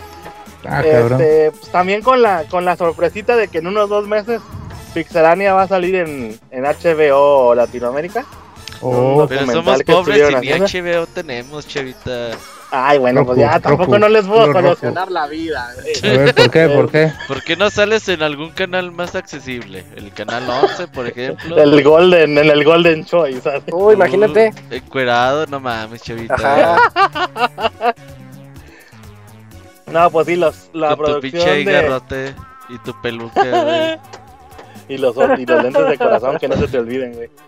Este, pues la producción de HBO Plus Latinoamérica está haciendo un documental y unas eh, cápsulas que se llaman Micro y van a estar disponibles aproximadamente en dos meses. Ya que salgan al aire, pues les paso, les paso el pitazo para que, ¿Pero para de que qué lo chequen. ¿De qué hablaste? ¿Te entrevistaron? Básicamente, sí, nos entrevistaron pues, de dónde veníamos, este, de cuántos años tiene eh, cubriendo el evento y de pues de la empresa en general. Yo más o menos por ahí lo- le puse lo que nos había platicado Roberto, por ejemplo, en, en alguna ocasión de la historia de Pixelania. Hubieras tirado Este- mierda de todos los demás de videojuegos en México. Así que solo No, Pixelania es chido. Le digo, abogado, que por eso no lo enviamos a eventos. Fíjate, fíjate que no, no, bien. no es necesario porque salió al tema la comunicación que tenemos con las empresas grandes, ¿no? Y yo no dije nada al respecto, pero los otros medios latinoamericanos, újale, se le fueron sobres a Sony, pero como no tienen ni idea, Oh, este, ah, bueno, así que pues, la verdad no hace falta, mano. O sea, las empresas grandes cuando hacen ese tipo de acciones elitistas se queman solitas. Este, y, pues un medio tan grande como HBO, o sea, sí, sí les puede, o sea, no los van a llevar a la bancarrota, pero pues sí les sí puede ser un buen sondeo de Les hubiera recomendado que sacaran todos sus juegos en 4K, güey. Eso sí les hubiera, eso sí les hubiera llevado a la bancarrota. Ya hay teles hasta en Iztapalapa de 4K. Oh, pues. Saquen todos sus juegos. ¿Qué más ¿Y qué vimos? ¿Qué más? Este, ¿Qué tal las muchachonas? Ah, Pues estuvieron- importante. Estuvieron escasonas porque yo creo que el presupuesto se les fue ahora sí en hacer juegos que, que en hacer desfile de chavalonas. Pero por las que estaban, estaban bien. Una de las cosas que me sorprendió, este, pues entre comillas, porque pues, es una empresa enorme, Intel tuvo dos stands. Uno para presentar pues, lo que son sus líneas de procesadores y máquinas con eh, Intel Insight, así tal cual. Y tenían otro stand de Intel también dedicado a VR para Uf. todos los partners que tiene Intel y pues las experiencias que pueden tener. Básicamente era Oculus y, va y ¿cómo se llama el de el de HTC Vive, creo? Ajá. Vive. Este, Vive. ahí tenías lo tenías oportunidad de, de probar jueguillos así super random de revienta globitos hasta pues cosas más tipo Dark Soulescas sin llegar a esa calidad, ¿no? Eh, también tenían una sección dedicada a Overwatch, que ese sí me dio me dio agüite porque pues aquí en Japón como que no termina de levantar Overwatch y la gente pasaba y decía, ay, ¿quiénes son esas muchachas? Vámonos. Nada más agarraban los regalitos que les daban y se iban. Y yo así, chale. ¿Qué más tenían en? Juegazo. Tenían un robot, este, tipo como armadura de Iron Man. Y te podías subir y te ponías la armadura. Y, o sea, tú te movías y se movía el robot y toda la onda. Eso también estaba chidillo. Eh, Kadokawa, no sé si ubican a la empresa eh, Sí. editorial. Ellos también hicieron hace un par de años un estudio de videojuegos móviles. Y ya por fin tuvimos presencia de ellos ahí en el Tokyo Game Show. Este, pero pues básicamente son, son jueguitos muy, muy, muy japoneses. De citas, RPGs. Y son gratis para descargar, pero pues todos son, el negocio se basa en compras in-app, ¿no? Que es compra items o te trabases y ya no puedes pasar el juego, ah, pues con 100 yenecitos te lo pasamos, man. Así como vago de farmacia. Este, ¿qué más vimos? ¿Qué más vimos? Mm, el sector de indies, a pesar de que hicieron el hall muchísimo más grande, la presencia de indies fue mucho más poca comparada como el año pasado. Yo creo que más o menos la mitad. Y se compensó un poquito metiendo también la sección de escuelas técnicas de universidades. Pero sí, sí se vio el bajón. Yo creo que en total, juntándola a las dos, Oye, fue un. mm, y yo recuerdo que en otros Tokyo Game Shows habían enfocado demasiado en juegos móviles. ¿En este ya lo dejaron otra, otra vez fuera o siguen ahí presentes? No, no, es lo que te decía al principio. El mercado. el- es lo que dije hace una hora. Eh, móvil- lo que ya te platiqué. No, este, el mercado móvil sigue, sigue estando a full. Pero se vio muy reducida la presencia de estudios porque tres estudios grandes compraron muchos estudios pequeñitos. O pues lo que pasa naturalmente, ¿no? Muchas empresas pues igual tronaron y quedaron tres empresas muy grandes que son DMM, Gri y Mobage. Este, como pues, los, los reyes de- del, del game mobile, ¿no? Pues nada más para que te des un quemón, este, DMM.com, DMM, eh, estaba junto al stand de Sony, que son las áreas más costosas de, del Tokyo Game Show, más para que te des una idea. En el primer, en el hall principal, al fondo teníamos de izquierda a derecha eh, Bandai Namco, DMM y Sony. Este, porque para que te des más o menos una idea de qué tan importante es.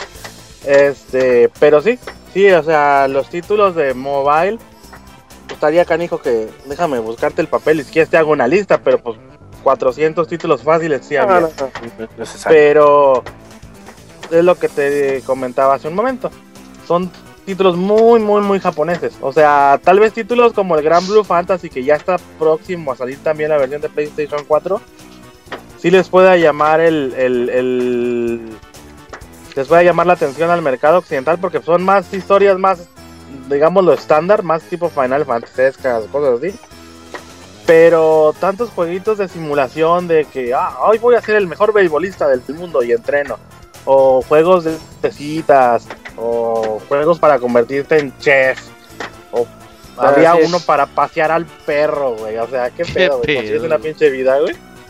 O sea, ese tipo de juegos no. Yo no les veo mucho sentido para la forma en la que somos nosotros. Este, pero para los japoneses sí, pues por cosas que ya se los he comentado de que viajan 3, 4, 5 horas en tren diario para ir y regresar de trabajo. Este, que muchos ni salen, no tienen amigos, etcétera, etcétera, etcétera. Pues ese es su mercado, güey. O sea, y las empresas están totalmente enfocadas a pues, a sacarle su dinero, ¿no? ¿Cómo ven? ¿Cómo Pues, ven? ¿Cómo ven? bien, bien, bien, chavita. La verdad es que yo, yo siento que fue un Tokyo Game Show bastante normalito, ¿no? Sí, haz de cuenta que muchos esperaban, no sé, por lo que yo estoy platicando con medios más que nada europeos, ellos esperaban que este Tokyo Game fuera como el parteaguas de o ya se va a la chingada o va a repuntar así. Esperaban así, como la luz y la sombra, no esperaban algo en medio. Y que estuviera tan neutro, sí los les pegó así como un sacón de onda. Pero pues si tomamos en cuenta que pues ya se había lanzado oficialmente por lo fuerte, que era el PlayStation 4 Pro, el PlayStation, el PlayStation VR ya está a un mes de lanzamiento. Aquí en Japón se están rehaciendo reservas para tratar de, de que todos tengan el stock eh, disponible para el día de lanzamiento y que no pase, por ejemplo, el problema que están teniendo ahorita con Apple de, ah, sí, ya está en mi teléfono, pero ¿qué creen? No tenemos stock. o sea, Mm, tonterías como esa. Este, ¿Y crees que pase eso con el PlayStation? Sí, se acabó de volar la preventa. Ya Sí, está. yo oh. Yo reservé la primer preventa, güey. Y ahorita ya van para la tercera. O sea, sí va a ser negocio. Y es lo que les comenté, ¿no? Lamentablemente, a mí me hubiera gustado que Sony se pusiera más estricto. Pero la experiencia del juego sí va a estar muy amarrada al desarrollador. Si el desarrollador va a querer que se vea hermoso el juego y le va a importar poquito la fluidez, pues es lo que vamos a recibir. Por ejemplo, en el caso de Capcom, si ellos deciden sacrificar un poco la imagen, pero que el juego esté totalmente fluido como fue con Resident Evil, eso es lo que vamos a tener. Oye, Chavita, ¿y tú Pero- cuántos fines de semana dejaste de salir para comprarte el PlayStation VR? Eh, uno. Ah, cabrón, no. Si estás cabrón, Chavita, ¿eh? Sí, Sí, pues, un día que- sin comer caviar y ya le alcanzó. Sí, dice, no, un día que un no. peine de oro menos. Sí, sí. Otra de las cosas que, que sí me gustó y que pues confirmo lo que les estoy diciendo es que en todos los lugares en donde pude probar el PlayStation VR estaba conectado a PlayStation 4 normal, o sea, no era el Pro. A menos que hayan hecho la faramaya, que eso ya se, se me haría muy cansino y muy mamón de la parte de todos que se quieran en comprar. Ah, no que creo. tuvieran un PlayStation 4 Pro o un Dev Kit escondido y No, nada más era pusieran de puro faramaya. O sea, No creo. era el normal, pues. Sí, sí, sí. O sea, y, y ni siquiera era el Slim. O sea, por ejemplo, Sí, en Capcom eran puro Pla- 4 normal, pues. Es bueno saberlo Eh. para ver la compatibilidad que sí está bien hecho. Sí, exactamente. Es lo que yo tenía mucho pendiente. O sea, yo reservé el mío a ciegas. Y de repente empecé a ver rumores que estaban circulando en medios americanos de que, ah, la experiencia en el PlayStation 4 normal es basura y que no sé qué. Y yo ya estaba así de, uh, pues 400 dólares a la basura, ¿no? Pero ya que lo probé, eh, te digo, y que probé específicamente el de Resident Evil y me di cuenta que estaba totalmente fluido, fue cuando caí en 20 de que pues los lineamientos de Sony pueden ser tales, pero los, los desarrolladores van a, a desarrollar la experiencia más a como ellos quieran. Te digo, si quieren que se vea bonito, se va a ver bonito, pero lento. Si quieres que se vea super fluido, es lo que vas a obtener, Sí. no importa la versión de PlayStation. Pero pues si tienes el PlayStation 4 Pro, este puede que se vea mejor. Pero hasta donde yo sé, No. la cajita, la cajita de control del PlayStation VR es independiente de la máquina, ¿eh? No, no, no, no debe de haber relación entre uno y otro para el poder gráfico, pero pues ya Sí. eso ya lo veremos hasta que salga al mercado. Sí, claro. Eh, Chavita, conclusiones de tu Tokyo Game Show. ¿Sí te gustó? ¿No te gustó? Fíjate, eh, pues ya, ya para cerrar, me gustó, me gustó que hayan ampliado más el venue, me gustó que los desarrolladores eh, ahora sí hayan sacado la carne al asador. Te digo, nosotros nos topamos con cositas en Bandai Namco que al no ser para el mercado americano, ajá, eh, ahí estaban, o sea que Está dijeron, chido. bueno, pues va, este, aunque no sea para el mercado gringo, aquí los tenemos y pues pruébalo si quieres. Una de las recomendaciones que ya no sé si recomendarlo o no, porque luego lo que yo recomiendo resulta que no les gusta. Sí, Este- ¿eh? Para saber qué no hacer, tú recomienda. El Macros Delta de PlayStation Vita, a los que sean fans ya. de. Está muy divertido. Este, yo. No lo, no lo dudo porque pues esos juegos son para la banda que les gusta la serie de animación más que la serie de juegos. Pero sí te pasas un buen rato. Este... ¿Qué más? ¿Qué más? Pues el despeñe, a mí me dio tristeza ver lo poquito que presentó Konami y más la cara de la banda del staff teniendo a Hideo Kojima con absolutamente toda la asistencia Sí. del venue eh, en el stage. Sí, ya estaban así de, ah, saco la katana y me harakireo aquí mismo. Ya, no vale la vida la pena. ¿Qué más vimos? ¿Qué más vimos? Este, pues sí, básicamente fue un, un, un, un Tokyo Game Show muy tranquilo eh, y pues muy enfoca- enfocado ahora sí a- al consumidor, no tanto a los retailers, sino le está- los desarrolladores le estaban diciendo a la gente, mira, esto te va a costar, se ve así y te va a gustar o no te va a gustar. Porque, la, por ejemplo, a, comparación de otros años, nos ponían juegos que estaban a desarrollo de dos años, ocho meses, cosas así. Y a esta vez el 90% de los juegos es, sale el próximo mes, sale en dos meses, sale en enero, sale en febrero. Por ejemplo, para no irnos tan lejos, Dark Souls sale la actualización en un mes, al mismo tiempo sale un DLC y en febrero tenemos el segundo DLC. O sea que sí estamos viendo ya cosas inmediatas y pues yo creo que eso fue lo que le trajo la mejor riqueza al, al Tokyo Game Show de este año, ¿no? Que ya no nada más estamos viendo a futuro a ver cómo sale la chingadera, sino que nos están diciendo, pues mira, está así, si te gusta bien, pues inviértele tu dinero y te vas a vas a ganar todo esto con los Season Pass o con los parches eh, de DLC independientes. Así que pues más o menos en eso se basó la experiencia, carnales. Pues Bueno. muy bien, muy bien, Chavita. Eh, creo que sí fue una buena descripción del Tokyo Game Show. Y abarcaste todos los temas. Te, te Al agradecemos menos mucho. la más colorida que hayamos escuchado jamás. sí, Lo digo como cumplido, neta. Oh. sí, sí, te rifaste, Luego el Chavita. mo- eh, lo que yo no entendí del Tokyo Game Show fueron los mails, los, los tweets crípticos del Moy que me mandaba. No, lo que que pasa es que vi que Sega, Japón. poniendo que si tú ibas por su boot te regalaban un código para demos de algunos de sus juegos. Pero se me olvidaba Ah. que tú no tienes Play 4, chavita, entonces pues ni al caso. ¿Cómo no? Y Pues no que soy no tú, te mano. pones vergas. No, y- a- igual al ratito checo toda la toda la papelería que me dieron.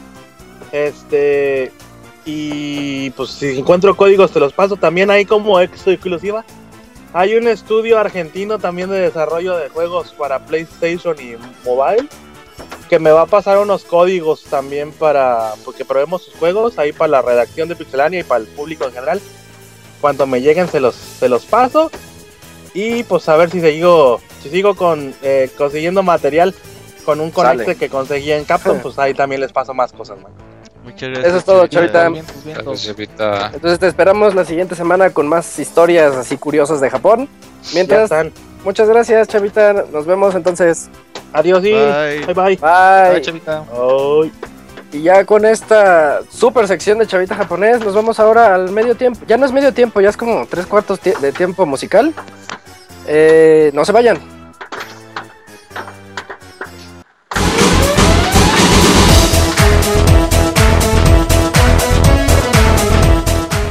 Escuchen el Pixe Podcast todos los lunes en punto de las 9 de la noche en pixelania.com.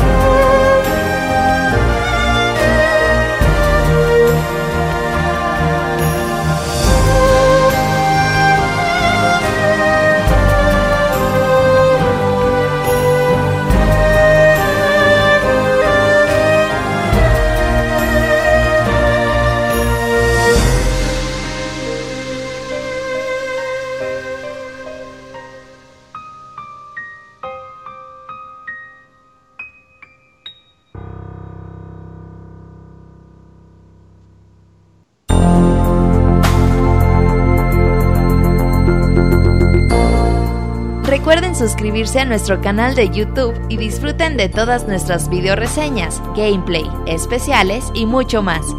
youtube.com diagonal pixelánea oficial.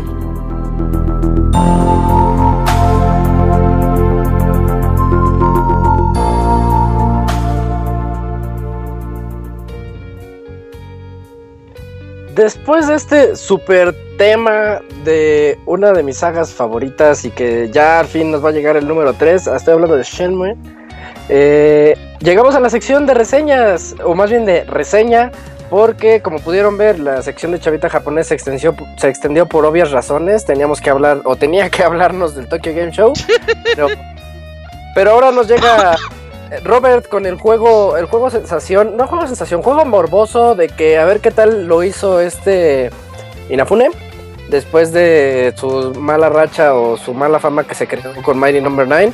Eh, Record, cuéntanos Robert, lánzate, cuéntanos qué onda con Record. Sí, hablemos un poquito de Record, este juego que salió hace un par de, creo hace una semana exactamente. Este juego que lleva para Xbox One y Xbox eh, y Windows 10, perdón y que pues está hecho por uh, Keiji Inafune, eh, fue el productor del juego. La verdad es que yo creo que colaboró muy poquito dentro del juego y bueno, lo usaron como marketing y ya cuando le fue muy mal a Mighty Number no. 9, pues ya como que también ya no hablan mucho de eso y dicen que pues de los creadores de Metroid Prime porque uh, cuando terminó Metroid Prime 3 uh, parte del equipo de Retro Studios decidieron formar su propia compañía que se llama Amateur Studio. Y bueno, estos fueron los desarrolladores principales del juego. Oye, espera, imagínate que haya dicho, no, pon Inafune para que jale más, güey. Y después de My Number 9 ellos se veían así de... Quita Inafune. no, y la verdad es que Record eh, nos va a llevar a una aventura en un planeta que se llama Eden Lejano la historia es más o menos que vas a tener a Yul que está en este planeta que es la pues la nueva casa de los humanos o que quieren que sea la nueva casa. Lo que quieren hacer es pues a base de con ayuda de diferentes robots pues van a tratar de pues dejar este planeta chido para que después los humanos puedan habitar ahí. Pero pues los robots se vuelven malos y pues empieza el despeño total en el planeta. Eh, pues ya nuestra misión tratar de ver qué pedo que está pasando y tratar de volver las cosas a la normalidad. La verdad es que la historia es bastante entretenida conforme vayamos avanzando, pues nos vamos a dar cuenta de cosas realmente importantes, pero eh, lamentablemente pues el juego no se centra mucho o no toma no le da mucha fuerza a su historia y en mucho tiempo del juego pues te vas a perder y no vas a saber o no te vas a acordar realmente por lo que estás jugando. Me hubiera gustado que le hubieran dado más peso porque la verdad de la sinopsis es buena y Yul es una buena personaje y algunas cosas que vas encontrando también lo son, pero lamentablemente no terminan como por cerrar esta situación de pues que estás en un planeta lejano y quieres ver qué pedo y salvar la humanidad.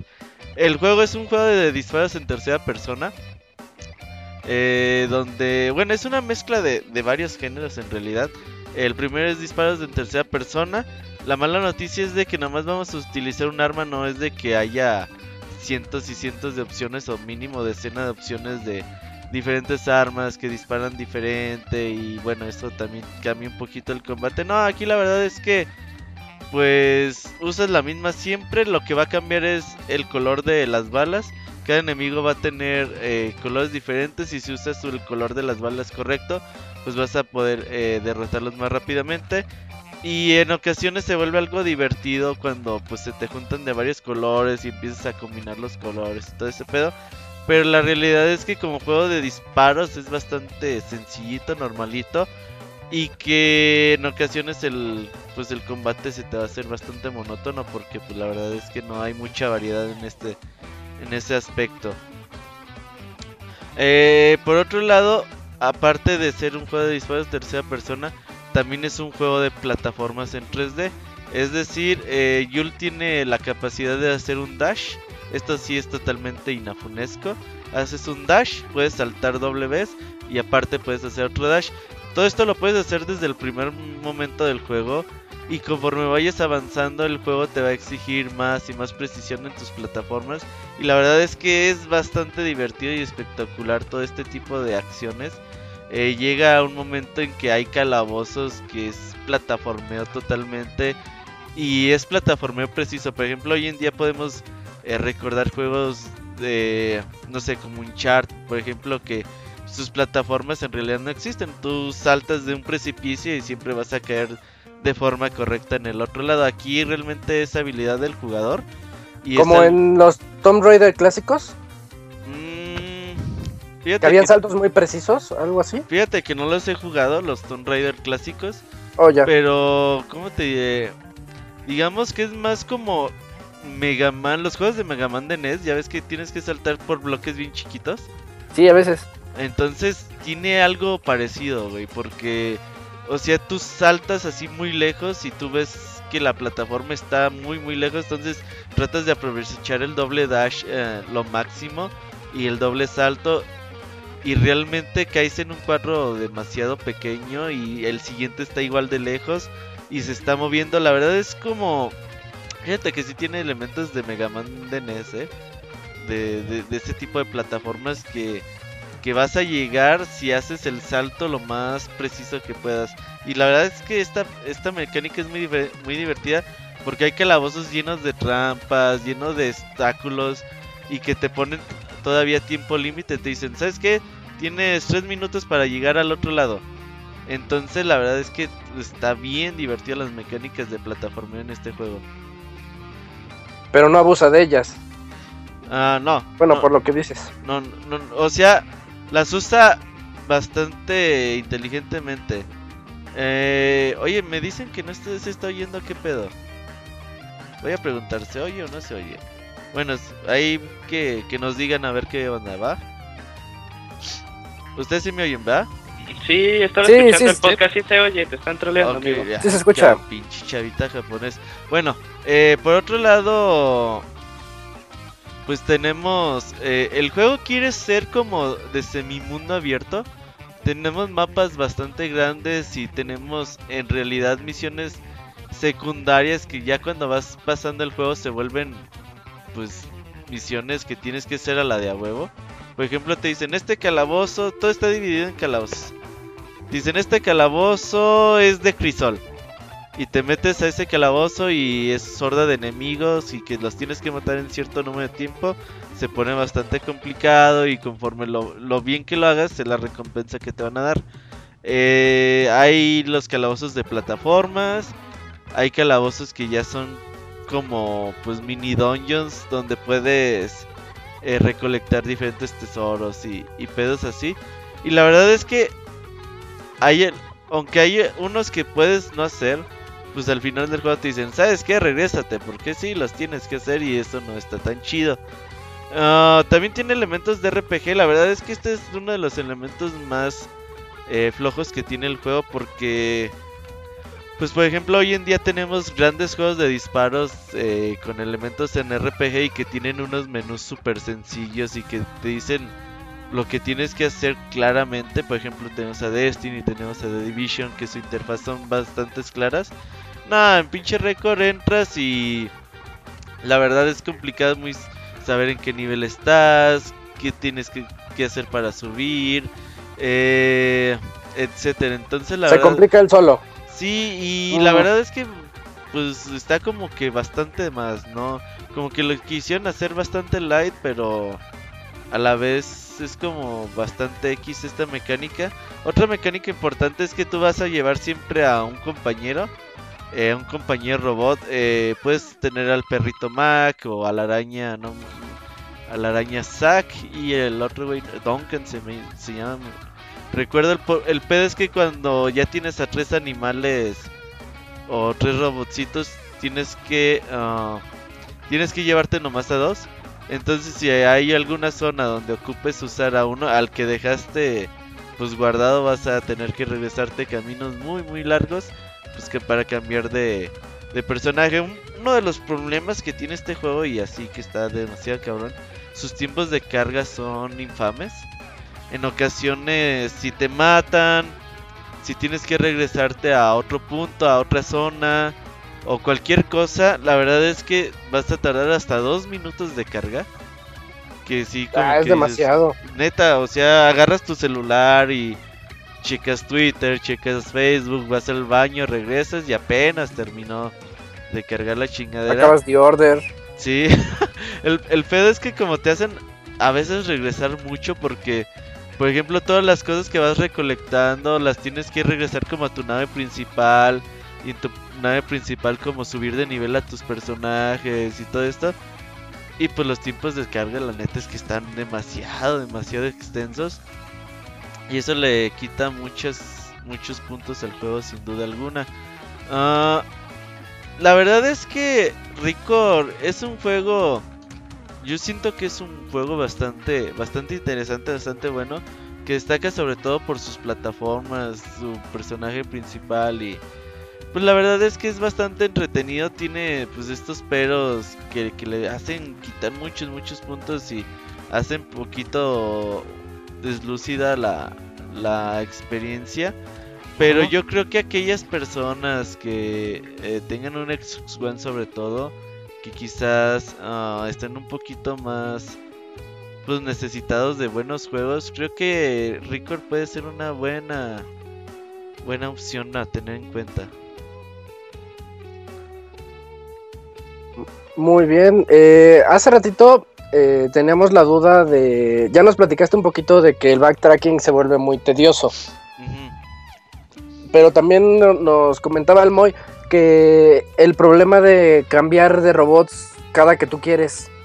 Sí, ese es uno de los grandes problemas porque la verdad, o sea, por ejemplo, la araña, cada cada uno tiene habilidades diferentes, ¿no? El perro te ayuda como a escarbar y por ejemplo puedes encontrar ítems valiosos. La araña te ayuda a escalar partes altas y le añade más elemento de plataforma, por ejemplo, subirte Imagínate una escena donde te subes con la araña y te sacas así volando por un pinche, pues por los cielos y tú tienes que usar tu dash, tu doble salto y otra vez a la araña. Entonces, eso en, en plataformas se ve muy, muy cabrón. Entonces, como que tú siempre quieres traer a la araña y Ajá. ocupas a, a veces a Duncan, que, que es el que parte cosas, el que te quita obstáculos del camino. Y no terminó por estar tan bien implementada esta mecánica. O sea, la, la de tu compañero creo que le faltó la araña, es la única que como que sí está muy, muy chido. O más dinamismo. Pero No, el perro no. como que, ah, muy, muy, muy X. Ok. Y pues la pregunta obligada, Robert, la que pregunta. Yo creo que sí vale la pena. Es un juego que tiene que que tiene hasta precio reducido. En México cuesta 850 pesos. En Estados Unidos cuesta 40 dólares. Y la verdad es que por ese precio se me hace bastante buena opción. Incluso se pueden juntar, pueden aplicar la, la gandalla y se pueden juntar con un amigo para comprarlo en PC y en, y en Xbox One. Eh, tienen que jugar con la misma con la misma cuenta, eso sí. Oye, este que- podcast ha sido de pura pura técnica así medio underground, ¿eh? Sí, sí, sí. Y pues pueden, la verdad es que pueden intentarlo. Es un juego que te da más o menos unas 15 horas de, de juego. Y obviamente habrá cositas todavía por explorar.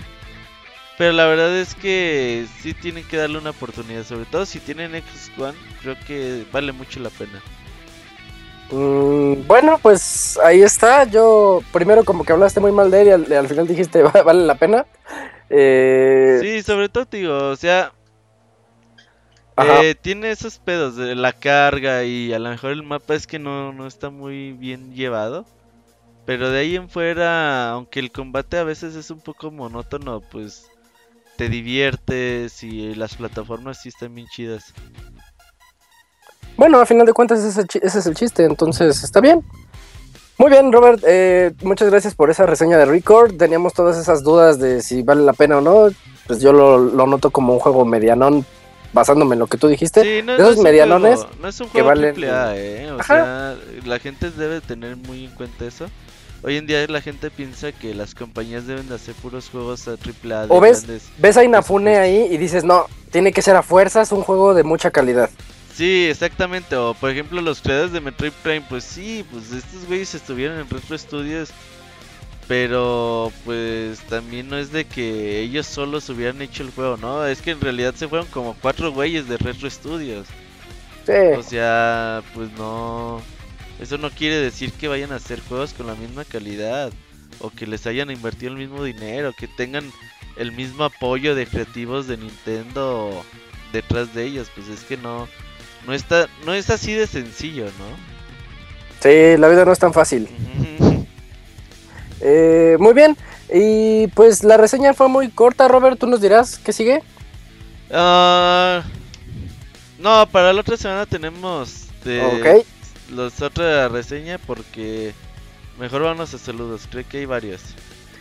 Muy bien, entonces nos vamos directamente a saludos.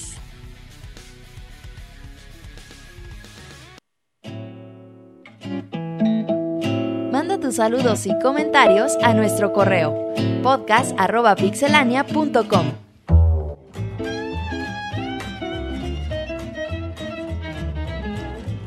Llegamos a esta sección de saludos, donde eh, vamos a... Arturo ya se está quejando. eh, donde vamos a platicarles todo lo que nos ha llegado en nuestro correo podcast.pixelania.com, comenzando con el, el regreso de Julio a esta sección y al podcast. Platícanos, Julio, el primer correo ahí, si lo tienes a la mano, de favor. Voy, amiguitos. Sí, es, tenemos un correo de Gerardo A. Hernández con el asunto de saludos, así tal cual. Eh, empiezo, dice, hola gente, ¿cómo andas? Estoy leyendo literal, amigo. ¿eh? Si agarraron, las sí agarraron las vacaciones bien cabrón. Creo que por eso la gente se despidió igual del podcast. Pero bueno, ya regresaron con información y es lo bueno. Con buen intro, pero sigo pensando que los de antes de los 150, los... a ver, espérate. Pero sigo pensando que los de antes de los 150, los intros eran más agresivos. Te repito, estoy leyendo literal. Ajá. Y solo para preguntar cómo ven los precios de los juegos, ya que en una visita a la tienda rosa, juegos de 3DS a más de 999 punto- o sea, mil pesos, y las ofertas son de 700 pesos. Un Wii con Mario Kart en 10 mil pesos, creo que se refiere a un Wii U. Por eso el Wii U no vendió, amigo. Este, a ver, ah, Wii a 10 mil pesos. Ajá. Y hoy precisamente, y hoy precisamente el dólar ya va a 200, a 20 barros, 200, ese sí fue mi error. Cuando la verdad el precio del producto no será de 20, será de más. Como en las rebajas, entre comillas, de juegos digitales de 3DS, no mamar, si compraras, si compraras, creo que decía si comparas, Ajá, el comparas. precio de USA a México, el dólar te lo están cobrando a las de 30 pesos y no me digan que le están perdiendo. Si el producto es digital, no te incluye ni almacenaje. Y me sorprende aún más cuando ustedes dicen precios en dólares. Y Martín así bajita la mano, tal juego a 50 dolaritos. ¿Dolaritos? Te pasas, Martín. Ya es muy caro el producto para uno y para los padres consentidores de hijos. Recordemos que, recordemos que, que decimos nosotros los precios en dólares, porque no solamente nos escucha gente de México, sino también hay colombianos, chilenos, españoles. Entonces, este, pues la estándar la decimos en dólar para que ustedes Ya le puedan Contestaste, convertir. Ah, y- y contestaste el correo. Y además, ¿Ah, sí? este, y además Martín este, usa dolaritos porque como es medio gay, por eso usa términos así, así de como di- diminutivos. Pero no crean que es porque porque sean como denigrantes de que es bajo el costo del dólar, sino porque Martín es gay nada más. Ah, sí, bueno, eh, ya, Como contesté su pregunta, pero dice, por otras cosas, sé que están como que reestructurando el podcast, pero creo que la gente se confunde con dos correos. Este, que ni sé si lo van a leer, y el minuto de Fer, que la verdad está de más tener dos correos. Estandaricen como antes y un solo correo. Tenemos que que son secciones diferentes, son, amigos. son secciones diferentes y este y pues sí. Y recordemos que deben mandar al, al de Pixelania, el minuto de Fer, que nada, mentira. Sí, aparte, aparte, bueno, no sé si somos eh, lo demasiado directos, pero sí decimos, este, manden sus saludos a eh, podcast.pixelania.com y si quieren mandarle un saludo para que lo lea específicamente Fer, o Así sea, es, decimos- si correcto. hemos dicho eso, decimos que lo manden a el minuto de gmail.com. Pueden mandar dos correos, o sea, pueden Ajá, mandar un sí. correo al de Pixelania y otro a Fer donde digan, no sé, cualquier pregunta Sí. ahí de esas que les gustan hacer de Fer. Recuerden que Minuto de Fer es, es, así, su minuto de intimidad con Fer y es así un reto para ver si Fer puede terminar de leer tantos correos en menos de un minuto. Bueno, este, ya muchas veces ni veo que abran, que abran los comentarios de Facebook y a veces ni leen los saludos de Twitter. Y después le... En, en Twitter no vemos y en Facebook a veces no nos escriben nada, culero. Ajá, y después se, Robert se enoja porque nadie manda saludos. Reemplanteen eso y también el hecho de que uno esté en un lugar. eh, dijo reemplanteen, amigo. Y el otro en otro, en otro lugar, eso le quita un poco de comedia al podcast. Es solo una opinión y sé que muchos se enojarán, pero soy fiel, escucho pasivo. Bajo el podcast, lo escucho. Gracias por la información, lunes a lunes. Oye, Como mande. que Gerardo ya tiene rato sin oírnos, ¿no? Sí, tiene un, buen rato sin oírnos y este, o sea, eh, aquí hay una cosa muy importante, chavos, o sea, no quiero no quiero sonar mamila, pero Pero ¿por qué Eh, se mueren tanto? pero ¿por qué son tan despeños? Este, nada más eh, cada vez que terminen de escribir un correo, vuélvanlo a leer porque había Y más. Monchis, Monchis sí, regresa. Sí, sí, Monchi Sí, regresa. sí, sí. Oye, Ajá, sí. fíjate que sí, o sea, la verdad es que sí hemos contestado varias veces eso de por qué dicen los precios en dólares. En primera porque, como dice Julio, nos escuchan de muchos países de Latinoamérica, o sea, no es de que lo estemos inventando. Eh, las estadísticas del podcast dicen que Chile, Bolivia, Argentina, Perú, Venezuela nos escuchan y pues también tenemos que ser como incluyentes para todas esas personas Algo más general. Ajá. Y aparte porque no, o sea, por ejemplo, aquí un juego te puede costar en una tienda 900 pesos y en otra tienda 1400. Entonces también pues ni modo de darle los precios de todas las tiendas posibles y pues, eh, en pesos mexicanos, pero creo que si alguna vez tienen dudas de más o menos cuánto cuesta algo en una región o cómo se puede conseguir, pues no, no- eh, nos hacen la pregunta. Por otro lado, lo del podcast, pues sí, obviamente eh, está el podcast arroba pixelania que hemos tenido desde creo el podcast 100 me parece, o desde antes. Y lo de Fer, bueno, pues lo de Fer eh, se Oye, Robert, es una Robert, broma, ¿no? Robert, ¿Qué? Robert, Llegó- Robert, eh, no te escuchas. ¿No me escucho? Ok, no, ¿cómo no? Sí me escucho. Te escuchas muy bajito, o sea, a comparación de nosotros, te escuchas No. tú muy bajito, ¿no? Sí. A ver, creo que ahí están los niveles bien, hay que confirmen. Yo Sí sí me oigo más, bien. más bajito de lo normal, pero de así bien. de que no me escuchan. Dice, ¿no, eh? Dicen que ya no se escucha la transmisión. O sea, sí sigue ahí como la, fo- la música de fondo, pero no se escucha. No, sí se escucha. Sí, o sea, tú sí te escuchas, Isaac. Ah, ok. Entonces, nada más. Sí, sí, denle, denle, denle. Repitiendo lo que. Ok, ya. Eh, repitiendo lo que dijo Robert, es, es nada más la generalidad del dólar. Lo de que Fer llegó creyendo que es su casa y puso sus reglas. Y- Lo que no sabes es que si tres semanas consecutivas no tiene correo, se les va a eliminar esa sección. Así que Así si es. quieren ya no que ya no haya, ya no manden. Nada, Ah, mentira. ah, ahorita con lo que Arturo, recuerden que todo. lo A que- ver, ah, quiero ver si, si me escuchan. Creo, sí me deben de escuchar porque el mixer me marca que si hay sonido. Sí, sí te escuchas, sí, sí, te ya escuchas. te escuchas, Robert. Eh, sí se oye un poquito más bajo. Eso lo, lo, lo dijimos al principio del programa. Bueno, en el previo. Eh, y ahí dice. Bueno, ahí creo- dice Omar Espino que sí se escucha. Y si alguien de ustedes puede checar la transmisión. eh, que me Sí, yo ya lo chequé, sí se escucha. En- y lo del minuto de Fer, pues ya saben, eh, es una Pura broma. mini sección de broma que tiene Fer. O sea, no, no es para que se confundan. En Twitter ya tenemos mucho tiempo que no les pedimos saludos porque la gente es, mándame saludos a mí, mándame saludos a mí, mándame saludos a mí.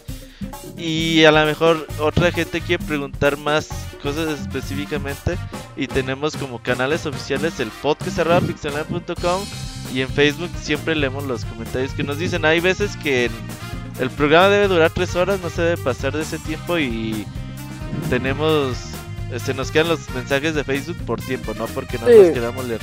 Y luego chequen que hasta cortamos algunas secciones, recomendaciones o lanzamientos del mes por esas mismas. Por darles una voz, ¿no? Exactamente. A la gente que sí Una se voz con tomó- todos, como sí ese. se tomó el tiempo de escribir el correo. Y yo nada más quiero invitarlos a, a escribirnos más a podcast.pixelina.com todas sus inquietudes. Leemos todos los correos, como pueden darse cuenta y podrán darse cuenta hoy. Eh, Y pues no, no, no es, no es nuestro, no es nuestra, nuestra intención confundir a nadie. Ay, y, y, mándenlos como quieran, aquí más o menos los traducimos. No. Sí, ya no se preocupen, Julio no está aquí la semana Sí, que sí. sigue. Sí. Eh, sí, Ah, ya, sí. ya- no, no sabe nada de la vida. Mi país, ¿verdad? Eh, a ver, eh, ¿quién, ¿quién me ayuda ahí con el siguiente correo? De Manuel Tengo Castillo. uno de Emanuel Castillo que dice, buenas noches pixeláneos. No, no les escribo desde que se fueron a sus enormes vacaciones y quiero platicarles las cosas que me han pasado. Eh, a mediados de agosto me casé y últimamente no he tenido tiempo de jugar. Todo el tiempo se me va en ordenar cosas, preparar comida, interminables horas de transporte público en la Ciudad de México, etcétera. El único que que comida, queda eso para eso tiene mujer, ¿no? Mujer, escoba, una escoba. Recuerden comida, que los mandil. comentarios dichos por el abogado no representan la opinión de todos los demás. Deberíamos de Eh, poner un ok, pequeño dice. disclaimer cada vez que inicia el podcast. Siempre. Y Luego dice, el único con- eh, consuelo que me queda es cuando llego a casa, encuentro jugando a mi ahora esposa con mi Xbox 60, por lo que me alegra el día. Lo que me lleva a mi pregunta del día de hoy. Dice, Por eso se no hay cocina, porque todo el día que rompe esto, para que tenga, para que no se tenga que preparar comida. Abogado, deje de interrumpir perdón. los correos. Ok, dice, sí, bueno, con, eh, continuo, dice, aún se le, se le dificultan los juegos que se requieren controlar con la mira. ¿Cuál recomiendan para que se acostumbre a este tipo de juegos? Sin más por el momento, reciban un cordial saludo. Postdata número uno, que Pixemoy me mande un ay mamachita épico. Sí, ¿Quién va a el mandar ese Pixemoy ay mamachita? tuvo, tuvo que retirarse temprano. Así que, Sí, Arturo, que tanto quiere hablar. Correcto. Ay, mamachita. Bueno, No te robes intento, eh, güey. personajes, Le, güey. le doy como, como un 7, Yo le doy un 7. 8, un 8, un 8. eh, 8 por, por echarle ganas. Le hace Roberto Hola, yo fuerza. 4. Ah, cabrón, no. no, sí es. Oye, Pues, para, para acostumbrarse a juegos de primera persona, Portal, ¿no? Puede ser. Ah, Portal que es un Portal juego marea mucho, Roberto. pareja. ¿Eh? Portal marea mucho. A ¿Tú los crees? que no lo han jugado nunca y Uh. tienes que tener una ubicación Oh. así. Bien Oye, Dishonored, Dishonored. Dishonored, Con un vomita, ¿O sabes qué? En las opciones del- de los juegos que le baje la sensibilidad Ya con para eso, que porque, no se porque- mueva tan rápido y a lo mejor. Ajá, por, por, Strike. por lo general viene creo que sí, con la sensibilidad en 5. Halo. Entonces, con que le Estoy pongan pensando en 3. Halo es muy amistoso. Halo, Halo 3, correcto. está bien. sí. Halo me, latió, ¿eh? Juega en Xbox 360, así que ahí tiene una, gama bastante amplia de juegos. Entonces Sí, con es, es este bastante Halo. amistoso rayando en... Bueno, no lo casual, pero rayando en un, una mecánica muy simple. Sí, y es que aparte como le puedes ahí modificar la... Bueno, puedes tú seleccionar la dificultad. Eh, me pues, gustó Halo. Sí, Sí, Halo, Halo. está bien. ¿Todos Halo? Bueno, recordemos Halo 3, ¿no? Ok. Sí. Eh, postdata número 2. Team Abogado. ¿Qué hubo el abogado? Uf, bueno, perdón, perdóname. Perdón, tu esposa. Ay, eras mi Eh, perdón, con tu señora esposa. Postdata Eh, número postdata 3. Robert. ¿Traes con qué? Ah, cabrón. Eh, nomás Julio entendió ese chiste. Eh. No, de hecho todos entendimos, pero les dimos matices diferentes, así que Y los que escucharon el sácame una duda con Julio. eh, puro crossover, güey. Ajá. Ok, y eso es todo. Eh, Arturo, ¿tendrás por ahí el de Pedro? eh, no, Pedro no tengo, ya no me llegó ningún correo. De plano, de ¿no? Pedro. no. Yo lo tengo. A ver, Fer, por favor. Dice de Pedro Ramírez Sotelo. Dice: Antes Ah, que ¿qué nada, un saludo desde la ciudad de la eterna primavera. A todo el staff que forma parte de este gran proyecto llamado Pixelania. Paso a lo siguiente. ¿Por qué les da frío hablar sobre el overclocking que tendrá el procesador del Xbox One S, ya confirmado por Eurogamer? El cual hará que reduzca la vida útil del procesador, además de generar más calor y consumo de energía. Sin más que decir, me paso a despedir. Arturo, ¿qué nos Arturo, puedes ¿qué es el overclocking? Así El es. como que llevar el nivel, la potencia que tiene tu, tu procesador sobre los he- hercios, más o menos. Sí, Por ejemplo, la, si tú- la frecuencia de operación. Sí, Los hercios. Los. Y la tecnología modular, Arturo. No, Los y por ejemplo, pero es peligroso, es un poco peligroso si no le sabes, porque pues puedes quemar tu procesador. Pero hay- hay algunos procesadores que ya traen como que un Sí, van orientados a eso. van orientados decir, que, que con este botoncito haces overclocking y con este lo desactivas. Oye, y en términos de Xbox One, Pues habría que ver que también están, porque si bien saben, Microsoft no, no es muy bueno como para parece pedo de los de las enfriadas de sus consolas. ya le pasó con las con los focos rojos. Así que yo no creo que yo no creo que aunque diga Eurogamer que aunque Eurogamer es una fuente bastante confiable, dudo que que se aviente y si se avientan sí puede reducir bastante la vida útil de un procesador. O, o podemos decir algo de que no sé, voy a decir datos al azar. Digamos que funciona a 2 GHz su procesador, es una suposición, y que te lo están overclockeando a 2.2. Entonces, eso ya es overclockear, pero no estás arriesgando realmente para nada la integridad. Es un poquito y dar, decir que Microsoft lo está haciendo, a lo mejor lo hacen como para decir, es que es para darle más poder, pero, pero no es nada. Ellos saben lo que hacen, pues. Sí, habría, bueno, te diré que no siempre. Ellos dicen saber lo que hacen. Lo importante es de que pues, es una compañía seria como Microsoft. Si las consolas empiezan a fallar, pues. Eso sí, eso sí, Microsoft ha tenido un, servicio al cliente bastante bueno. Entonces, no es que nos dé frío, la verdad, pero. Eh, especular que la consola se vaya a morir rápidamente o que no vaya a funcionar o que se les vaya a quemar a los usuarios cuando ahorita todavía no hay casos de, usuarios que, se quejen de eso, pues tampoco podríamos decir eso, ¿no? Sí, hasta el momento las cosas van bien. Y para, para terminar esta sección de correos, este se, se enojaron, Robert. A ver. Eh, ahí va, permítanme terminar el correo, ya después decimos los comentarios pertinentes. Eh, nos manda un correo Víctor Ramírez, que si recuerdo bien es el que también firma como Hugo. Eh, dice... viene de nombre, ¿no? Eso de que se enoje. Ah, tal vez. No, esperen, ahí va. dice, hola, les escribo este mail para expresar mi inconformidad con respecto a dos temas. Primero, no me gustó que tomaran algunos de ustedes como gracioso que le hayan robado su casa a una persona que los escucha. Se me hace de mal gusto. Uno les escribe por diversas razones, menos la de que se rían de nosotros. Al contrario, como siempre, Robert Pixelania es como líder el que con los pies en la tierra dice las cosas más adecuadas y las más políticamente correctas. La segunda y la que me atañe es el comentario que hice sobre de que hicieran un baúl de los píxeles de Wolfenstein. A la cual Martín directo se burló de mi comentario. No tengo idea de sus planes futuros ni de dónde, hacia dónde va el podcast, pero de nuevo burlarse de los que les escribimos no, no lo quiero definitivamente. Mi vida no va a cambiar ni mejorar si se va si se va a cambiar por un especial de Wolfenstein. Lo sugerí porque juego casi puro FPS y para mí fue bueno ese juego. Y porque no conozco la mayoría de los juegos de los que hablan en los baúles, así de sencillo uno se quiere los baúles para que juegos. Aguanta, pero aguanta. No, espérate, Tienes razón, uno, uno se quiere integrar, pero no se, pero, eh, pero si no se puede, porque a algunos de ustedes no les parece o se les hacen malas las sugerencias, pues qué pena. Yo seguiré escuchando el Pixel Podcast, sobre todo por Robert, Isaac, Moy, etcétera. No, por la gente negativa. No por, no por el abogado, no por eh, Julio. Por y, y concluyo el, el correo. Eh, yo lo que quiero. Sí, eh, deja que nada, más, nada más chiste rápido. Eh, como medidas, este, de como medidas ya acerca de este correo, ya corrimos a Martín. Por sí, eso ya, ya no está Martín por eso. este, yo nada más, este, para aclarar, no siento que nos hayamos burlado de Betancourt. Él es un escucha de hace mucho tiempo aquí en Pixelania. Él entiende el humor. Él, él pues también le entra al cotorreo. Quiero ofrecer la disculpa si se sintió él aludido. pero por otro lado, este, pues. en, ese caso, yo invitaría a Betancourt que nos escriba y nos y se queje él.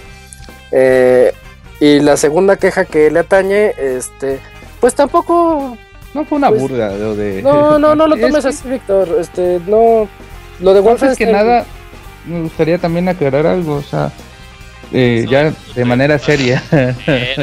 no, ya de manera seria. A veces este, que no tomen este tipo de cosas como personales. Aquí en este podcast nos venimos como a, a divertir un poco y, y pues a, veces yo digo algunas cosas pues medio inapropiadas y todo eso, pero es como que pues en el, en el como en la simpatía del de personaje y todo, no tanto porque se haga con el ánimo de ofender personalmente o de herir susceptibilidades de manera directa. y Es no- como si nos enojáramos cuando nos escribían las columnas. Sí, sí, o sea, que porque... Ah, sí, sí. Ah, pero en realidad eso no, porque pues Robert sí muchas veces es medio foto, pero pero no no nos enojamos y pues también, pero también este respetamos mucho la, opinión de todos los que nos escuchan y y pues por ahí este Víctor si si de alguna manera te, te ofendemos, pues pues qué bueno que nos este nos hagas como que saber ese tipo de detallitos para que pues tengamos algunos algún tipo de de más control, ¿no? Para que saber que no todos los que escuchan este podcast pues les, les parece divertido como que las mismas cosas. Es válido. Sí, sí, sí, todos los Eh, comentarios son válidos. Ujú, ujú, sí. Eh, Julio, ¿querías decir algo? Pero chinga, Sí, no, mentira.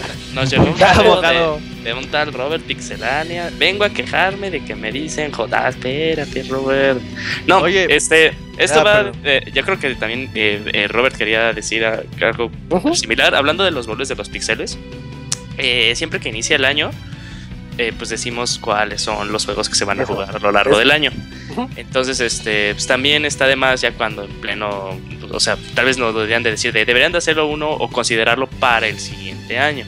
Es lo que él Ah, hizo. Sí, sí, lo dijo. Ahora sí, a- ahora este, eh, el proyecto de lo de los pixeles, pues no lo hacemos así por con ganas de que, de que, de que sea, "Ay, vamos a agarrar puros juegos que nadie conoce, sino también son juegos que nosotros consideramos que han marcado cierto, este, a lo largo de la vida de la historia de los videojuegos, han marcado ahí su punto y tienen su lugar muy bien merecido por X, Y razón. Escuchen los programas para que sepan por qué, siempre al final de las conclusiones decimos eso. Este, también son juegos que nosotros ni sabemos que existían, ni sabíamos que estaban ahí. Eh, entonces, pues también es, es como un, una vez este muy lo había manejado como un club de lectura. Entonces, este, pues, si lo leíste, pues chingón, si no lo leíste, pues lo juegas. Eh, también eh, este, consideramos lo que ustedes nos dicen, pero también este, si nosotros no tenemos recepción del público, pues también no vamos a hacer nada más un programa para una persona. Entonces, este, pues también lo que nosotros pedimos a cambio para que también sigamos considerando diferentes juegos que ustedes nos proponen es que escuchen el- escuchen, comenten, este, califiquen el programa, métanse a la página. Por eso también ha habido varias como que proyectitos que queremos iniciar que no terminan de más bien ni siquiera terminan de despegar porque pues no hay apoyo. Entonces, este, pues también eh, hay Ujú, algo de agregado a lo que él comentaba de, lo- de los goles de los píxeles. Sí, muy bien. Robert, Sí, no, definitivamente eso. O sea, eh, nunca nos burlaríamos de, de la gente que nos escribe. Porque precisamente como dice él, pues, si, les si se burlan de mí, ¿para qué les escribo? No, eh, Betancourt pues ya lo conocemos desde hace años y de hecho al final de, de su carrera dijimos que igual y se hace un- se hacía una cooperacha para tratar de, de reponer algunas de sus cosas.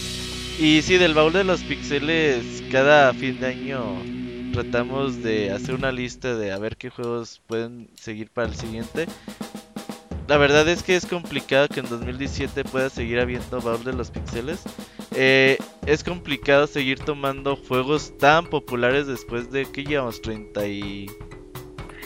pues ya casi Pues años y 12 medio. por Tres 3, programas. 36. Bueno, bueno, eh, van a ser 36 a finales de año. Sí, ¿no? llevamos como 33 programas más o menos y al principio pudimos empezar con Mega Man X, Super Mario Bros. 3, Pokémon, Street Fighter, sagas que son súper, súper populares y obviamente la gente responde de una gran manera.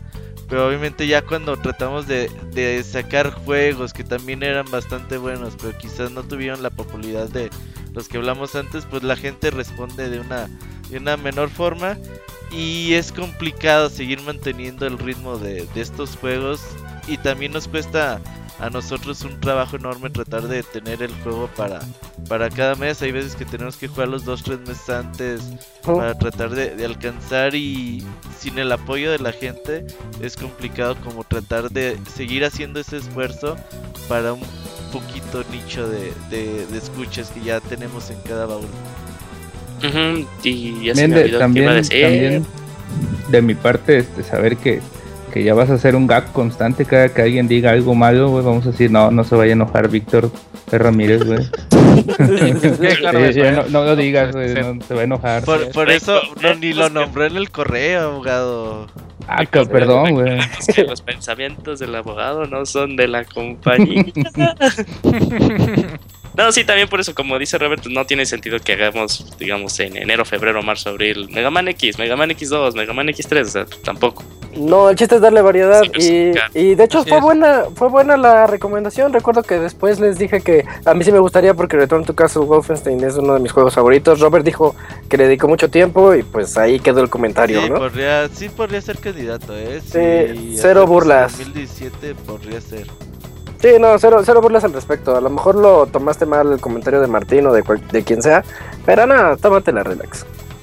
Y ya después de esto, Fer, ¿tienes comentarios ahí en Face? Sí, tengo uno que es de Daniel Robedo que dice saludos a todo el staff, siempre los descargo, pero es una lástima que vaya a desaparecer el baúl. Bueno, ya por lo que nos dijo Robert, esa respuesta está más que contestada. Déjame actualizar esto a ver si hay otro comentario. Yo ver, creo que no, nada más vi Mientras- uno. Mientras yo invito a los de Mixler que empiecen allí a escribir todo lo que se les antoje, No, porque en un ratito favor. viene, viene el minuto Mixler, pero antes. No, no tenemos. Ah, eso, eso es lo que quería, estaba esperando el efecto. Eh, antes viene el minuto de Fer. A ver, Fer. A ver, eh, espérate, no- deja, deja pongo Espérame, déjame checar. deja Espérame, déjame checar favor, rápido. Y no hay más saludos en Facebook. Entonces nada más tenemos uno. Sale. Y- Julio te da Y de el, minuto. El pitazo para que ya ¿Estás, comience. ¿Estás listo, Fer? no. Está bien. Entonces, entonces mientras recordamos. que, nos, que Arturo nos recuerde las redes sociales, ¿no, Arturo? Ni se la sabe. Ah, No, claro, claro que me la Exacto, sé. Nos pueden eh, mandar correos a podcast.pixedania.com. Nos pueden escribir en, en Facebook, diagonal podcast, este, Pixedania Podcast, Pixedania Oficial. Sí. Nos pueden ver en, en los canales de YouTube. Que ahí tengo una dudita, este. Robert, porque te hay dos canales, pero últimamente se subió contenido a un, a un Pixelania canal, oficial, ¿no? Pixelania oficial, ese es Entonces, el- eh, Pixelania oficial es el bueno. Ah, Eh, a bueno. ver, ya creo Pixelania que ya vamos a estar subiendo todo a Pixelania oficial. No, no es por despeñes, pero es por situaciones que no pueden saber, amiguitos. Así es, amiguitos. Robert subió porno. Es que el entonces- abogado subió cosas que no Ay. nos bloquearon. Tuvimos un video que decía abogado y Martín. Ah, cabrón, no, güey. besándose y más. Besándose en el cuarto, y decía. pinche You guys video work up. severo. Eh, ah, bueno, ahorita que, ahorita que dijeron este, lo, de, lo de YouTube, este, que chequen nuestra nueva serie de videos que estamos subiendo vi- video reseñas, así con el formato como se maneja en el podcast, por si... eh, para que también ahí lo chequen, eh, decimos, hab- hablamos un poquito más a fondo de, de los juegos. Es una conversación entre la persona que está exponiendo el juego y alguien interesado, y ahí haciéndole preguntas. Entonces, este, chéquenlo para que también, este, pues, si les gusta, sigamos este, sacando más videos como estos. El último que se subió fue el de Record, pero estaba viendo que no hay muchas vistas en otros. Vean, Chéquense el de I Am Setsuna, el de Deus Ex, este, incluso el mismo Record. Tenemos el de Metroid Prime eh, Federation Force. Eh, ¿Qué otros tenemos? Esta semana tenemos Inside. Kino Fighters 14 con Strato ahí. Sí, sí, sí, para que ahí eh, su vocesota les haga. Eh. Uf. ¿Ya estás Eh, listo, Fer? A ver, Fer, En Twitter está Sí, en dale, dale, arroba dale. pixedania también. lento. Digo, slow es pop. que Ah, ¿Ya estás listo, Fer? Ya dale, dale, Pero una, dos. cronómetro en cero. Tres. Perfecto, amigo Julio. Pues ahora solamente tengo un, un correo que me llegó a elminutodefer.gmail.com. Este correo ya no lo usen para que no se me confundan, por favor, si no luego pasa lo que pasa. Y el correo dice así: Hola Fer, solo para una pregunta y una opinión. Pregunta: ¿Tienes algún juego para móvil preferido? De hecho, este, yo no juego en móviles. Yo, yo por eso tengo consolas y, lo- y el móvil solamente lo, lo uso para redes sociales y para y, y para eso, ¿no? Y, y para mensajitos y llamadas. pero No tengo algún juego preferido. Como No. Pokémon, güey, para demás. No, Pokémon, pero Pokémon no, Go- no, no, No, no, no juego. Sí, claro que sí. Eh, Eso la sí. opinión, Fer, 45 segundos. Perdón, eh, opinión. Ah, pánico. Eh, opinión. Creo que debería de haber el, el minuto de Fer a... Bueno, no, no es cierto. Dice, se debería de aumentar el minuto de Fer a los dos minutos de Fer. Saludos No. a toda la pixelánea. Atentamente, Emanuel Castillo. Uy, Y dice 50. que le mande un saludo. Ah. Espérate, Julio, todavía, todavía no dice. Saludos a Emanuel Castillo y gracias por su correo. ¿Cuánto, Ah, cuánto tiempo, Julio? un minuto 3 segundos 26. No puedo creer, centésimas, puedo creer. No, haz de cuenta que hubiera estado perfecto ya que dijiste así, ya bueno, y ok, porque te ves que en 59.69. Híjole, híjole, híjole. O sea, número mágico, pero. Pero no, Fer, tenías que leerlo todo. Tenías que despeñarte, Fer. Perdón, ya por eso se cancela el minuto de Fer, amigos. Ah, el minuto de Fer está bien chido. Oye, ahí el Ya, Jotiris mandó ya. un correo, ¿no? El, el Ah, Jotiris, ¿sí? ajá, un segundo, ya no refresqué, ahorita lo leo rápidamente. Ah, sí, dice, saludos. Robert Buenas noches, mis amigos. Bien, sí, sí, dice eso. Dice, les escribo para pedir que el Robert, que el Robert, ¿qué opina del Thunder Show? Ah, Lo, neta. lo haya ganado un gringo. También quisiera saber que el staff opine si creen que hay nivel en México para participar en torneos en otros países. Me despido diciendo que su programa estuvo muy bien sin Martín, aunque sé que mi comentario hará que me odie más. Postdata, ya no me odies Martín. Robert, cuéntanos Eso es lo que yo le iba a preguntar ahorita, Robert. Ya platícanos, Robert, ¿qué onda? Contéstale a Osiris y, y venos contando cómo te fue. Así es. Bueno, este fin de semana estuvimos en el Thunderstock, eh, torneo de juego de peleas que ya tiene como cuatro ediciones y que pues ya tiene dos años siendo Catcom Pro Tour, es decir, Catcom los está apoyando y pues se vuelve importante a, pues mínimo le da visibilidad a nivel mundial para que jugadores de otros países vengan a tratar de ganar sus puntos. Y la verdad es que bastante, bastante entretenido. Eh, yo la verdad nunca había ido a un torneo de, de, de- esta magnitud y, y sientes el ambiente que por un lado ves a Smash Bros, por otro lado ves a King of Fighters, a Guilty Gear. eh, había un arcade con Street Fighter 2 y que se arma el torneo de Street Fighter. Y la verdad es que ves a tanta gente interesada en juegos de peleas y cuando te echas un casual con alguien, pues la verdad es que es bastante entretenido. Obviamente hay mucha gente con, con mucho nivel. Eh, lo ganó Filipino Champ en el torneo. Eh, lo ganó relativamente sencillo. solamente dos o tres personas pudieron más o menos eh, tenerlo en peligro de, de- de enviarlo a losers. Y pues sí, o sea, lamentablemente en México hay pocos jugadores profesionales que realmente puedan vivir de, de Acá hay tres, acá hay tres. De, de jugar juegos de peleas y porque ocupas de dedicarle pues todo el día, ocupas de tener una ganancia y todo eso. Y si te enfrentas como con alguien con Filipino Chan que tiene años y años siendo un jugador profesional en varios juegos de peleas, pues es complicado a veces enfrentarte a él. De todos modos, el intento se hace. Creo que México puede eh, seguir creciendo en este aspecto si la gente se sigue uniendo para entrar a más eh, torneos. eh, los torneos te van a hacer cada vez más fuerte. Y de hecho tenemos nosotros torneos cada jueves, ahí los que quieran participar. Es gratis la inscripción, nada más tienen que eh, preguntarnos en Twitter y les pasamos el link. Y pues a seguir, ojalá y que haya más organizadores que se animen. A veces es complicado, el país es bastante extenso y no es tan fácil moverse. Pero ojalá y que pudiéramos eh, tener más torneos grandes en México de juegos de peleas.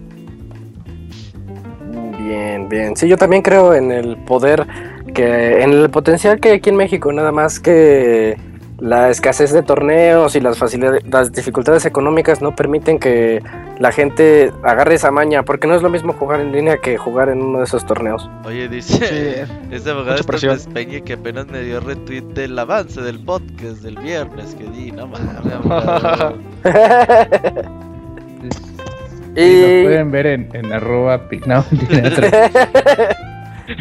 y hay eh, alguien que tenga Mixler para el minuto Mixler. Yo, ya. eh, ah, y Vas. también un, eh, saludos a Didier, a Osiris, a Bere, a Tania, a Julio que estuvieron allá en el evento, a este Lacito, a Mariani. eh, fue, fue bueno verlos por allá.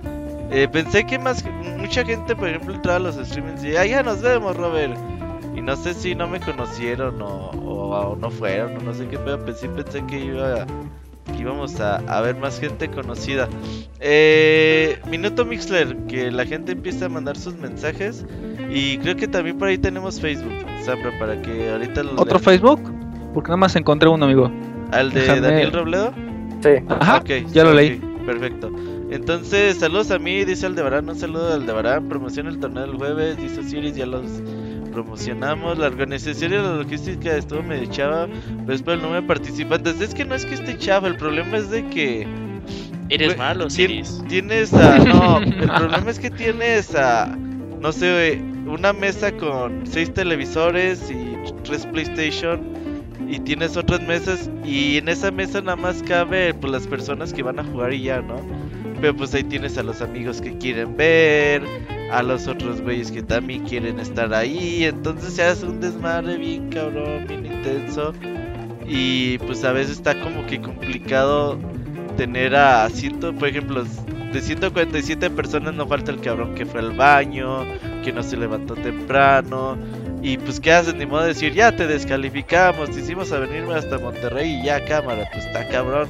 Entonces tratan de darles chance y eso hace que el torneo se vaya despeñando poco a poco. Yo quiero un saludo, dice Liz, Luis Skywalker. Manden un saludo amigos, dice Squall, seguramente ese saludo lo pidió en el, podcast 150. Me entraron al Squall Fest, pues a mí no me han invitado, no sé si ustedes. No, no me no, ha llegado la invitación. Digo, no de seguro, nada. o este, se, se estamos nunca va a en llegar. en iTunes Sí. también. Si la mandó por correo, pues no va a llegar, ¿no, amigo? Mándenme un saludo y si traigo con qué, pues también Querido Robert, Síguete alguien con quién, no nomás ocupas algo. Traer con qué, alguien con quién también. Eh, y ahí es cuando ya el Robert da el consejo. Eh, Si- ahí es si, tienes ya- con quién, el Robert ya da el Ya consejo. debes de traer con qué. Siguen trabajando mucho, de verdad me gusta escucharlos. Muchas gracias, Elorán. Saludos a todos, el buen Camu y el Pritis Machero. Saquen el- la reta de Rise of Iron. Ah, sí, a las 4 de la mañana nos vamos a levantar a jugar Destiny. A- arroz de acero. Oye, este Ah, Beto, eh, eh, tienes mensaje, ¿no? De este, de este miércoles, eh, baúl de los pixeles, ¿no? Ah, cierto, el baúl de los pixeles Ah, se importante. adelanta a petición de, de Isaac. Eh, Sí. también, eh, hay posibilidades de que los baúl de los pixeles ya sean todos los miércoles.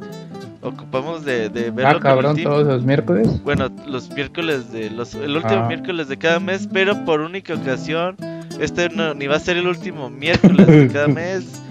Ni El va a ser próximo miércoles, va a ser sábado. ¿Qué, dice qué el- día es? 21 de septiembre estaremos con el baúl de los pixeles de Shadow de Colossus. Uf, Así es. Uno de los grandes juegos de, de PlayStation 2 La y que nos sirve como buen previo para The Last Guardian que sale en diciembre, ojalá. Así Sí. que ahí los esperamos. Pero- ¿no? Sí. Así es. Eh, Estamos en iTunes, iVoox, en Mixer como Pixedania Podcast, ya Muy sabes. bien, muy Oye, bien. tenemos publicidad. Mañana sale el nuevo episodio del Abocast. Con un Eh, invitado especial. El abogado me invitó a su programa, así que descárguenlo y díganle, invita al Robert siempre. No, no se crean. Pero ah, descárguenlo. quedó y bien bueno, quedó bien bueno. el programa. Estuvo bastante entretenido. No hablamos de cómo se fundó Pixelania.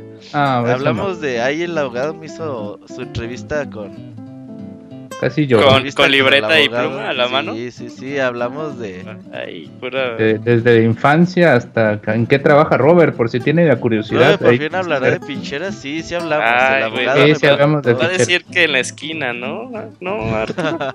Sí, de hecho ahí explica las posiciones y todo que tiene en su trabajo.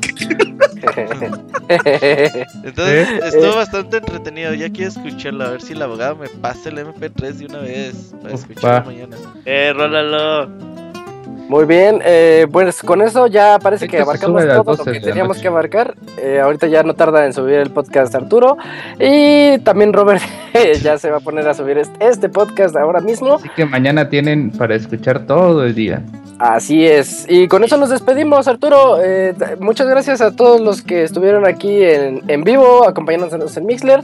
Y pues, como diría Martín, en nombre de Julio, Arturo, Fernando, Robert, el chavita japonés, Martín Martín mismo, que no estuvo aquí, Pixemoy y todos los que estamos aquí en Pixelania. Yo soy arroba Ismesa, Isaac. Eh, muchas gracias a todos. Esto fue el Pixel Podcast número 283. Bye. Hasta luego a todos. Bye.